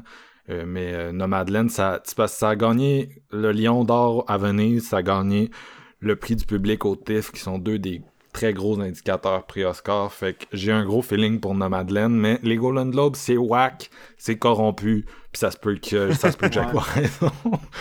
Puis Ouais. musical comédie cette année, c'est juste ridicule comment il y a rien. Ouais. Il y a Music, un genre de film sur l'autisme de Sia qui se fait décrisser. Oui, je l'ai vu, puis je regrette, j'avais envie de m'arracher les yeux. Désolé Sia, mais c'est... Ok, ok, ok. Puis The Prom aussi qui est là, qui est un espèce de gros flop de Netflix. Fait que tu sais, c'est comme... Ben, tu vois qu'ils ont pas de choix, là. Ben, il y a Hamilton, il y a Palm, Spring... Palm Springs, pardon. Hamilton, je suis pas mal certain qu'il Ouais, va c'est gagner. ça. Moi, j'étais plus Hamilton. Puis il y a la suite de Borat aussi qui pourrait faire un upset, mais tu sais, c'est comme trop wild, on dirait. Moi, dans le fond, j'ai rien Ouais. vu en 2020, les gars. Fait que c'est ça qui se passe. Réalisatrice, j'irai avec euh, Chloé Zhao, justement, pour Nomadland. Puis Mm. euh, screenplay, j'ai le goût d'y aller avec un upset. Emerald Fennel. Ben oui, Promising Young là. ça se peut que je me trompe. là. Ça me surprendrait pas que ça soit genre les dudes de, de Father avec Anthony Hopkins. Puis ça va être drôle quand, parce que quand on vous allez écouter Golden Globes, ça va être The Father qui va gagner meilleur scénario. Vous allez voir que je l'avais quand même calé, même si je voulais pas le caler. fait que euh, c'est ça. On, a, on, en a, on en a tellement, les gars, on en a tellement. Je suis comme juste. Ah! Avec On va- quel artiste vivant voudriez-vous passer le plus une journée et vous feriez quoi avec lui? Steven, je te renvoie à balle. Première personne qui me vient à l'esprit, c'est Guillermo del Toro. Puis je dis ça parce que j'ai eu la chance de le rencontrer euh, pour euh, le documentaire qui avait participé au Fantasia. Je me rappelle plus le nom, c'était Ouais. sur les effets spéciaux. Euh, puis écoute, pendant. Il y, a, eu- il y a- eu un QA après, puis pendant une heure et demie, il y a eu trois questions seulement. Trois questions, puis chaque question, il pouvait passer pratiquement 20 minutes dessus. Puis je suis comme, ce gars-là a tellement de baggage, il est tellement intéressant, il est tellement le fun que j'ai juste envie de, de me promener avec lui à New York, à Montréal, peu importe, puis juste parler de cinéma, aller souper, puis j'ai l'impression que ça serait des conversations sans fin, puis tout le temps hyper intéressantes. Vraiment, là, j'ai capoté la, la fois que j'ai eu la chance de le rencontrer. Fait que c'est pas mal tout le temps lui qui me vient à l'esprit en premier. C'est sûr qu'en tant que geek, tu sais, je me dis, ah, j'aimerais ça euh, passer du temps avec John Carpenter, mais tu sais, quand je l'ai vu à son Ouais. interview au Fantasia, c'est comme, ouais, John, euh, il s'emmerde un peu. Tu là. le regarderais jouer à Assassin's Creed Valhalla parce qu'il tweet tout le temps là-dessus, puis euh, il fumerait ses clopes. là, puis ça serait ça votre journée. tu serais comme Monsieur Carpenter, je peux-tu vous poser une question? Il serait comme Oui, notamment pas la réponse. Euh, attends une minute, là, j'assassine quelqu'un. Toi, Jeff, tu, tu te chillerais avec qui si tu pouvais? Jennifer Lawrence, je l'amènerais jouer au mini-pot en plein après-midi. Après, je l'amènerais prendre une coupe de cocktail sur une terrasse, puis après ça, j'irais au cinéparc dans une boîte de pick-up à regarder un double bill de série B. Fait que t'aurais une date avec Jennifer Lawrence. Ouais, dans le fond, c'est une date, ça, là. C'est clair. Ça, c'est une belle soirée des années 80, ça. là. hey, euh, Jeff, t'es rendu à combien de bières pour le fun? Une bouteille de vin et demi, man. Ok. ok, c'est ça. Moi je, moi, je sais même pas avec qui je chillerais. Genre, honnêtement, vous allez m'arrêter, mais genre, je le sais pas. Genre, ça doit être là. Quentin? Ah, fuck. si tu non, mais tu sais, genre, tu sais, même, tu sais, mon cinéaste, tu sais, le, le- le- mon film préféré, c'est Titanic. Puis tu sais, tu me dirais, Ouais, James veux-tu Cameron, avec James. Cameron? Puis je serais comme, je le sais pas. Parce qu'on dirait que ce monde-là, je sais pas si j'ai le goût de les connaître ou non. Je- en tout- tu sais, c'est toutes des images qui Ouais, projettent. Puis on J'aurais peur d'être déçu. qui t'a dit, euh, Jeff? Non, mais les Big Bill, mettons. Genre, Ouais, les, les, les, les grands de, de cette industrie-là, mettons. Tu sais, il y a comme personne qui me vient en tête. Fait que c'est vraiment une question que j'étais comme, j'étais curieux d'avoir vos réponses, mais moi, euh, sincèrement, je, je, je passe. Tu sais, dans une autre époque, je serais comme, ouais, j'ai envie de passer du temps avec Spielberg, il pourrait me raconter tellement d'affaires, puis aujourd'hui, je suis comme, ça me tente pas de me faire dire que Netflix, c'est pas du cinéma. Fait que fuck you, Spielberg. oh my god, c'est tellement drôle. Je vais vous poser la question de Jean-François Perron. Je vais vous lire son texte. En fait, salut les boys. J'aimerais vraiment savoir votre top 1 horreur de tous les temps. Simple, mais complexe à la fois, surtout pour GF. Félicitations à vous trois et longue vie. GF, vu que c'est compliqué Nice. pour toi, on va commencer par toi. Y a-tu noté ça par rapport au fait qu'il savait ma réponse ou non? Moi, c'est Suspiria. Ouais, peut-être, peut-être. Mon top Ouais. 1, c'est Suspiria. J'ai- Je pense pas que je peux m'étaler des, des minutes là-dessus. C'est le meilleur film que Ouais. j'aime revoir à peu importe le moment, peu importe avec qui je suis. Je suis comme, t'as-tu déjà vu Suspiria? Je suis genre le gars tannant qui est comme, t'as-tu déjà vu Suspiria? Moi aussi, c'est Suspiria, fait que c'est... Ah ouais, ben, c'est sûr, man. C'est. Suspiria depuis euh, quand j'étais quand j'étais jeune euh, ado puis que j'ai commencé à triper sur l'horreur, je tripais plus sur genre les histoires style Carrie, Ginger Snaps, mais tu sais les affaires de films, tu sais les, personnages marginalisés, je je, je, je, je vibais vraiment avec eux autres.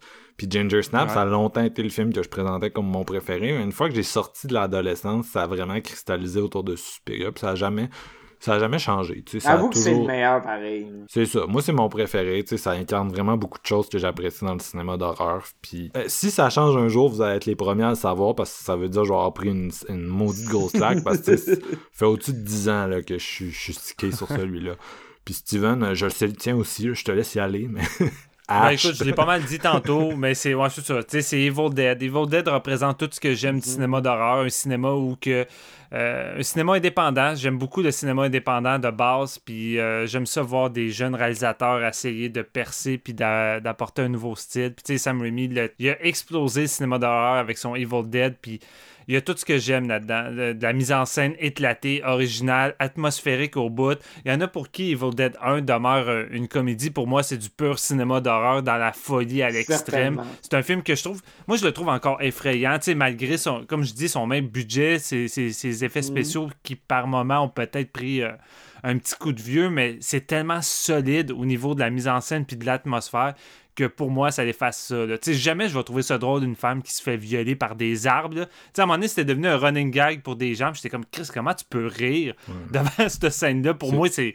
Quand tu t'as jamais vu Evil Dead, tu le vois dans les années 2005-2010, tu ris un peu de ça, mais tu réalises pas. T'es pas capable de te mettre dans l'esprit de 1980-81, tu sais. Ah, ben c'est sûr. C'est sûr que quand t'es quelqu'un qui écoute juste des films d'horreur post-2000 puis c'est tout, c'est sûr que quand t'arrives avec un film de 83, c'est pas. Non, mais on parlait tantôt, genre, euh, Marc il disait, genre, que haute tension en 2005, c'était de quoi de gros. Moi, je l'ai Ouais. vécu la première fois avec euh, plein de monde. On est assis tous dans le salon, on est jeunes, on regarde ça euh, avec des couvertes, tu sais. Puis après ça, on se tape Evil Dead.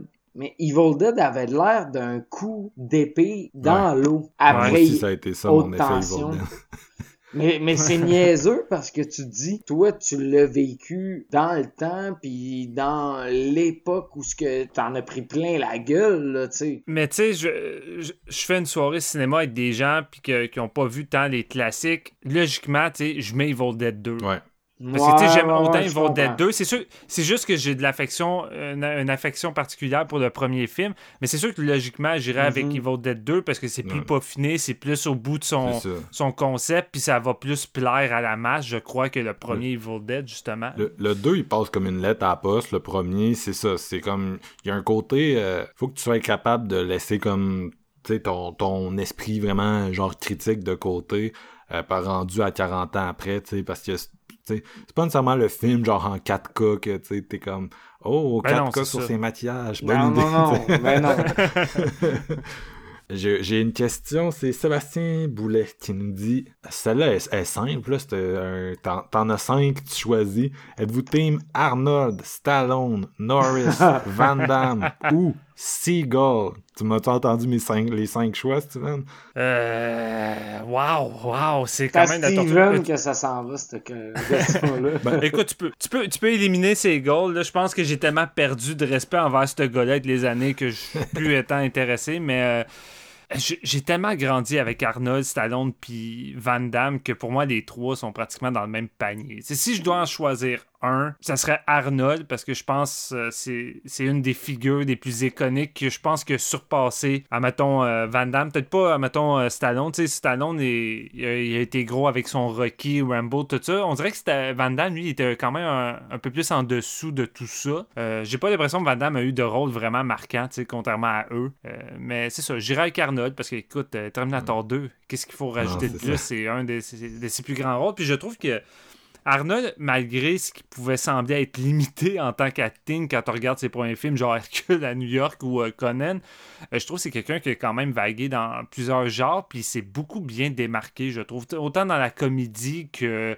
euh, le drame, puis je pense qu'il a quand même réussi à, à montrer des bons skills, puis euh, je pense son cinéma, puis son, son physique en lui-même représente bien ce qui était le cinéma d'action des années 80. Fait que quand tu me demandes c'est quoi le thème de l'action des années 80, c'est difficile de pas penser à Arnold selon C'est moi. aussi qu'Arnold, tu sais, il projette la même chose que les quatre autres noms qui- que, que Sébastien nous a donnés, mais il a fait trois films avec James Cameron, il a fait deux films avec McTiernan, puis il a fait un film avec Verhoeven, tu sais. Puis juste ça, Ouais, c'est comme moi, pour moi, il n'y a pas de question, tu sais. Il a fait trop de grosses bombes avec avec des grands cinéastes alors que les autres tu sais j'ai de la misère à vous nommer un film que je considère être vraiment un, un, un masterpiece tu sais les quatre ensemble Ouais. j'ai de la misère à considérer un film à- tu sais que je considère vraiment solide là. C'est pas moi le spécialiste de l'action années 80 on s'entend là mais tu sais moi mettons un Stallone je l'ai jamais tant aimé son meilleur film pour moi c'est Rambo puis je suis pas un- je suis pas le plus grand fan de- du premier Rambo Ouais. fait que tu sais c'est Ouais.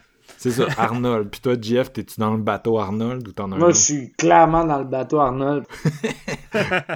Euh, j'en ai, j'en ai, j'en ai. On dirait que je sais plus. Ouais, ben on pourra, on pourra pas toutes les faire. Là. Je veux dire, on est rendu à 2h25 Ouais, d'épisode. Va falloir m'en est. Là. On y va, On prend-tu un petit shot? Ouais, je pense que c'est l'heure. On prend un shot. T'es-tu rendu là, Ben- toi? T'es-tu rendu au petit Ben, shot? j'aimerais rendu. ça, man. Bon, ben, vous l'avez dans votre main? Ouais, là, on a le... Moi, en tout cas, j'ai le shot dans mes Ah mains. ouais, je suis là, man. Bon, ben, on, on boit à 100, 100 autres épisodes de Séance de minuit. Bon, ben, dans 3, 2, 1. Santé! Santé!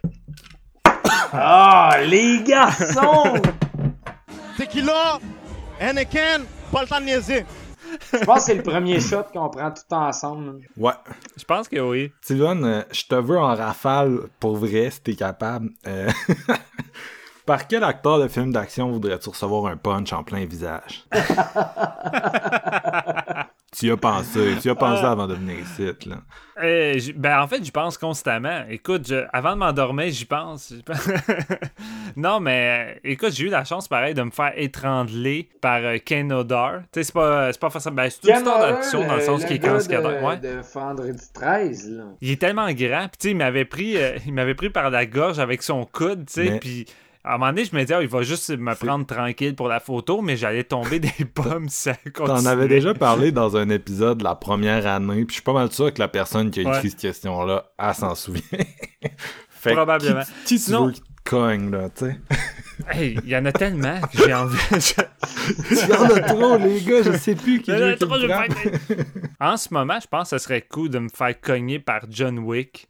Ah, Kenny ben Reeves. oui. Kenny Reeves. Kenny, Kenny Reeves est tellement. Je trouve qu'il il est l'anti, l'anti-mauvaise image qu'on a d'Hollywood. Tu sais, Kenny Reeves, on dirait qu'il n'y a rien de mal, ce gars-là. Autant dans sa vie Il a personnelle. tellement fin, man, ce Ouais, gars-là, mais c'est- pas, de- c'est pas de sa faute, Cyberpunk. Tu peux pas mettre ça sur Kenny Reeves. Mais non, c'est ça, tu sais, me, me faire décrisser à terre euh, par Kenny Reeves euh, à la John Wick, je dirais pas non. Sinon, écoute, le classique euh, coup de pied de Iko Iwe euh, de, de Raid dans ma gueule ou Scott Les deux en même ou- temps. Hey man, les deux en même temps, oublie ça, là, ça serait merveilleux. merveilleux. Une, une autre question, euh, écoute ça, si tu veux la passer, t'as le droit, là, je sais pas si tu y avais pensé, mais ton ranking de la franchise de Marine, il y a quelqu'un qui voulait vraiment le savoir, c'était Jean- Ah, Jean-Nicolas. si, je pensais pas que t'allais nommer ça pour de vrai. La personne Clairement, la personne Ok, niaisait pour on ça. skip, on skip. Non, non, Ben, on écoute, skip non, pas, je vais dire rapidement. Vas-y, je vais dire- non, mais le, le premier reste le meilleur parce que c'est pas tant difficile, mais parce qu'ils ont essayé avec John Cena d'y construire une carrière à la The Rock avec une, un film d'action typique des années 80. Puis c'est pas tant bon, mais ça fait la job. Sinon, le reste, c'est des suites direct aux vidéos que tu dis, Chris, pourquoi ils ont fait une franchise avec un premier film qui a pas été tant un grand hit, là? Mais euh, mon ranking, ça serait 1, 2, 6, 4, 3, 5. Il était prêt, le boy. T'étais prêt. C'est fini. Puis, euh, Andréane Boisclair, excuse-nous Andréane, on a mal nommé son nom, elle a voulu se venger. Sur une échelle de 1 à 10, le mot spoiler, comment c'est dur à dire? Oh, si tu y envoies ça, incroyable. Et puis en plus, faut tellement que je le dis souvent, ce mot-là, quand je fais des balises. Vas-y, man. Vas-y, je veux l'entendre. Vas-y, je veux l'entendre. Vas-y, je veux l'entendre. Euh, je le dis euh, au pluriel. T'es pas obligé de le dire, tu faut juste que tu me dises l'échelle de difficulté. euh, écoute, euh, 7. Dis-les. J'ai- j'ai- Je sonne-tu comme un 7 habituel? Spoiler. Spoiler. Spoiler. C'est correct? Ouais. Spoiler. Spoiler. Là, c'était mauvais. Là, c'était La mauvais. dernière fois, c'était mauvais. Puis, euh, Vas-y donc, toi, Marc, pour le fun. spoiler. Spoiler. Moi, il y en a une... Ça va être pire, là, je vais arrêter. Il y en a une couple qui a essayé de m'écœurer. Euh, Marc-Antoine Tanguay a raté sa shot. Il m'a- Il m'a dit Hit Chapter 2 ou Star Wars épisode 9, mais j'ai vu Hit Ouais. Chapter 2. Il pensait qu'il allait faire un dilemme, mais enfin, on est comme à la poule aux œufs d'or. Je sais déjà ce qu'il y a dans l'enveloppe, désolé. Hit Chapter 2, c'est pas bon. Star Wars épisode 9, je le verrai jamais. Euh, Kevin m'a demandé si j'allais euh, participer, moi aussi, au film dans le cabanon. C'est supposé, on est censé faire Torque de mon petit Ouais. Joseph Kahn. On m'a demandé, ah c'est ma Alexandra, tu m'as demandé, est-ce que tu vas accepter d'écouter Star Wars épisode 9 avec moi un jour? Les gens sont vraiment stickés sur Star Wars, vous comprendrez. La réponse est non. Le seul contexte dans lequel j'écouterai Star Wars épisode 9, puis je l'ai déjà dit aux gars, c'est si à un moment donné on fait 7, 8, 9 dans un épisode, Ça, euh, je le ferai avec vous parce que je vous aime. C'est le genre mais- d'épisode que je déciderais de faire, puis après ça, ça prendrait 3-4 mois avant que Marc il décide de dire oui. Ça serait- Exact. Puis, euh, parce que c'est ça, Gigi est mort pour moi. Fuck that. Sinon, est-ce que Marc va succomber au visionnement de John Wick 4? C'est pas que je veux pas voir John Wick 4, c'est surtout qu'un épisode, je sens que je vais être dull dessus. C'est l'épisode le problème, mais le voir, c'est sûr ça va arriver un peu comme un Hit Chapter 2. Puis là, on arrive aux Ouais. deux plus difficiles, clairement, pour euh, me faire suer. Jean-Michel Goyette, salut Jean-Michel, qui me demande quel est mon film de Shia LaBeouf préféré. Euh, Shia qui, qui euh, est retourné en détox parce qu'il a harcelé Sia, il a harcelé FK Twigs, il a harcelé Mia Goth, il a harcelé tout le monde. Olivia Wilde il s'est fait renvoyer de son set. Puis je l'aime pas pour cette raison-là. Vous me connaissez, j'ai pas beaucoup de patience avec les petits douchebags comme lui. Mon film préféré, par contre, c'est American Honey, facilement, de- avec Andrew, euh, de Andrea Arnold. Bah, il est bon Chris. Excellent film. Puis il joue un peu un asshole, fait que ça, ça aide. Ben, il joue lui-même. C'est ça. Puis j'adore Andrew Ar- Arnold. Fish Tank est un film qui m'a comme renversé à quand j'étais jeune. American Honey, j'ai adoré. Fait que c'est ça mon film préféré de lui. Puis euh, si je peux me prononcer un petit peu plus sur la question, là, c'est pas tant que mettons qu'un gars comme Shia, je pense qu'il devrait plus avoir de vie. Je pense que n'importe qui, tu sais, a le droit comme à l'erreur, I guess, puis il a le droit de Ouais. à une thérapie ou whatever. Tu sais, si- s'il a pas fait de crime euh, emprisonnable, tant mieux pour lui. Par contre, je pense qu'un gars comme Shia a perdu le privilège de la notoriété publique, des millions qui viennent avec, de la célébrité, du fait de profiter de plein de jeunes stars. Puis bon, écoute, il va sûrement continuer à abuser des, des citoyennes euh, privées, malheureusement, à moins qu'il casse son pattern en détox. Mais euh, Ouais. c'est ça. Moi, je pense que ce gars-là a perdu le privilège de sa célébrité. Pour cette raison-là, je ne vais pas l'encourager. Je vais pas écouter ses prochains films. Pieces of the Women sur Netflix. Fuck that. Vous me connaissez, je suis de même. Je suis assez euh, rigide là-dessus. Mais c'est comme ça que je me sens. Tu sais, je pense pas qu'un gars comme Shia. Tu sais, il y a des films, peut-être que Pieces of a Woman, je vais finir par le voir parce qu'il y a tellement de gens qui ont travaillé là-dessus qui ne sont pas lui, qu'à un moment donné, tu te Ouais. dis, je vais pas toutes les punir pour le, le comportement de Shia, tu sais. Mais les films qui vont faire à l'avenir avec lui, je suis comme, tu sais, t'es conscient de c'est qui ce gars-là, puis t'as choisi de le caster. Un film comme Pieces of a Woman, c'est surtout que je me dis, est-ce que je vais être capable d'avoir de l'empathie pour peu importe qui est son personnage, à moins que ça soit un trou de cul comme dans American Honey? La réponse est probablement non, tu sais. Fait que c'est ça, en gros. puis la dernière, c'est la plus difficile. Encore, euh, euh, c'est quelqu'un qui essaie de me pogner. Est-ce que tu préférais une bague de Super Bowl aux Browns ou aux Bengals? J'y ai pensé longtemps, à celle-là. J'y ai pensé toute la semaine de la pure torture. Pour ceux qui connaissent, genre, pas pantoute le football, le principe, c'est qu'il y a 32 équipes, 8 divisions. Puis dans une division, t'as trois adversaires de division de ton équipe préférée, tu sais. Puis c'est les trois équipes que t'haïs. Puis bien sûr, les Bengals et les Browns sont dans la même division que mon équipe euh, favorite, qui est les Ravens. Euh, J'aurais tendance à répondre à la personne qui m'a posé cette question que euh, quand il y a une équipe qui est pas bonne, on dirait que c'est elle que je me dis ah elle pourrait gagner le Super Bowl. Fait qu'en ce moment c'est peut-être les Bengals, I guess, même si je les ai haïs parce que c'est genre les pires bombes dégueulasses de la ligue pendant une éternité. Maintenant ils me font juste pitié parce qu'ils sont mauvais. Euh, les Browns ont été mauvais à un point insoupçonné. Là. Je veux dire, il y a un film Draft Day avec Kevin Costner qui s- tourne un peu autour de leur médiocrité. Fait que c'est comme incroyable comment ils sont mauvais. I guess que c'est eux, là, vu qu'on les Ravens, on leur a comme volé leur équipe. Ils méritent peut-être un peu plus. Browns. Browns, c'est ma décision. Fait que c'est ça pour les questions euh, en mode euh, rafale. Le monde essaye de nous niaiser un peu. on va retourner vers le cinéma maintenant, si ça vous dérange pas, les gars. Euh, on se fait demander, euh, écoute, une question, c'est Benjamin Bourbonnais, il a essayé de nous pogner. Il veut savoir nos films préférés de 8 cinéastes. Je veux juste, je veux Ouais. juste vos titres, sinon on va trop, on va trop aller loin. On y va-tu un titre par cinéaste? Ouais, c'est ça. on va drop. tout, Ouais. on va tout y aller un après l'autre. Tarantino, Steven, Kill Bill. toi Jeff, Inglorious. moi aussi Kill Bill. Euh, Quentin Dupieux, Steven, J'ai j'ai pas, j'ai pas assez vu, j'ai pas assez vu de trucs, fait que je vais dire genre Robert. Jeff? Rubber, ben, c'est le seul que j'ai vu. c'est ça. Moi j'ai Au Poste ou Robert. Probablement j'aurais dit au poste, là, parce que au poste, ça a l'air d'être mon genre. là. Sofia Coppola. Euh, Lost in Translation. Euh, là, là, je, là, je me suis fourré dans la façon de Ouais, Ben non, t'es t'es bon, man. J'y vais. Lost in Translation ou Virgin Suicides. Euh, Tu- ah, je pense que je vais y aller avec euh, Virgin Suicide aussi. Euh, Ouais, ouais. Denis Villeneuve, Steven, toi c'est Blade Runner, m'en souviens, t'aimes Ouais, Blade Runner. parce que C'est pas mal Blade Runner ou Incendie. Ok. GF. Arrival, parce que moi, j'étais un fan d'extraterrestres, man. Euh, Ouais. All the way. Moi aussi Arrival, à ma grande surprise parce que je suis pas un fan de Denis Villeneuve. Sinon, euh, Denis Arcan. Steven, as-tu déjà vu du Denis Arcan? Oh, j'en ai vu plusieurs, mais je suis pas un fan de Denis Arcand. Fait que je me sentirais Ouais. hypocrite de nommer un film. Là. Moi, je, Jésus de Montréal, je dirais, mais ça fait longtemps. C'est pas quelqu'un que j'ai suivi beaucoup non plus. Puis toi, GF? Moi, j'ai écrit dans mes notes LOL en lettres majuscules. Malade. Est-ce que t'as quelque chose à amener sur Kevin Smith? T'as-tu un préféré de Kevin ouais, Smith? man. Red State, man.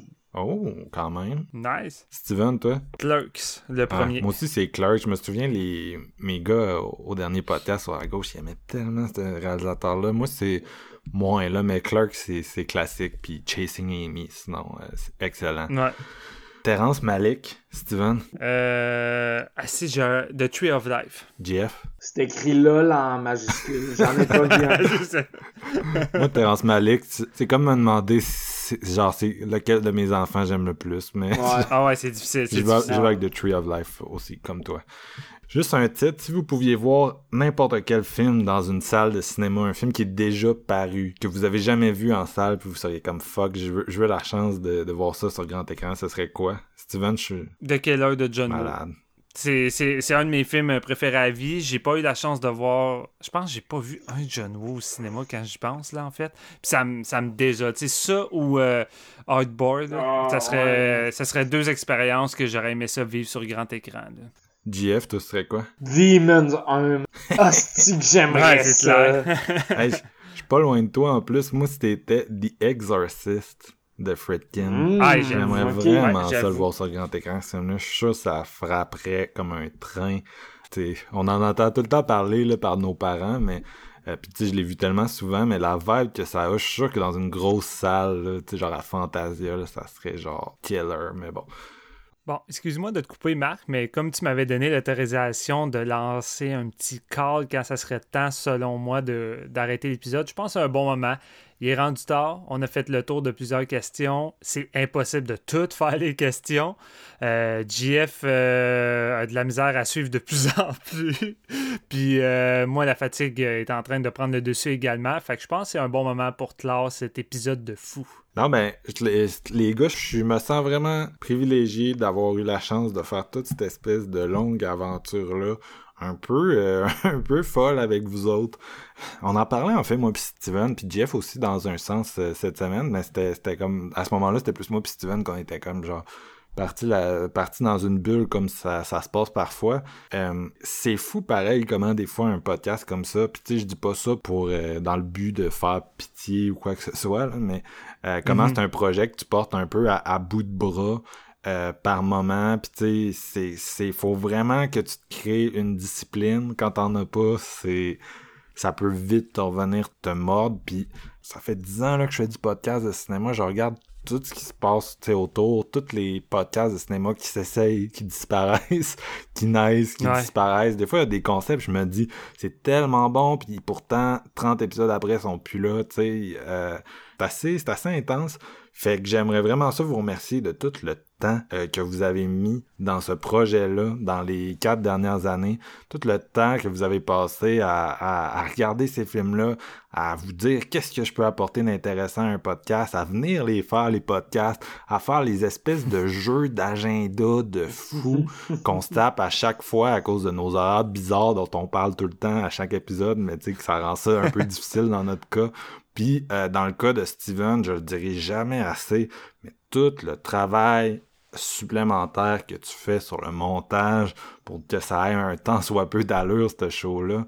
euh, le boy, ben, c'est genre le, le petit dieu du montage, man. C'est le boy, Mm. là. Non, mais c'est ça. Puis merci à toi aussi. euh, aussi, sais, je t'oublie pas là-dedans.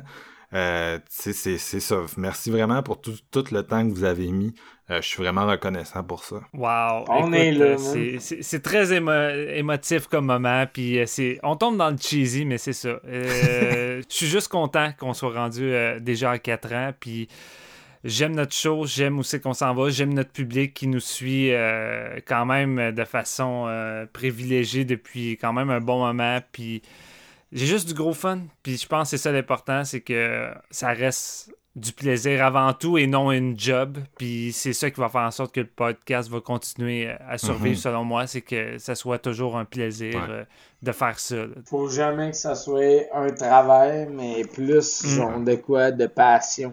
Puis faut C'est- tout le temps ramener Exact. ça. C'est dur pour rendre ça un travail des fois. Tu sais, t'es tout le temps. Ah, des fois, T'es pas tout le temps la ligne, là, tu sais, parce que tu commences ça comme passion, mais n'importe qui qui a déjà essayé de le faire sait que.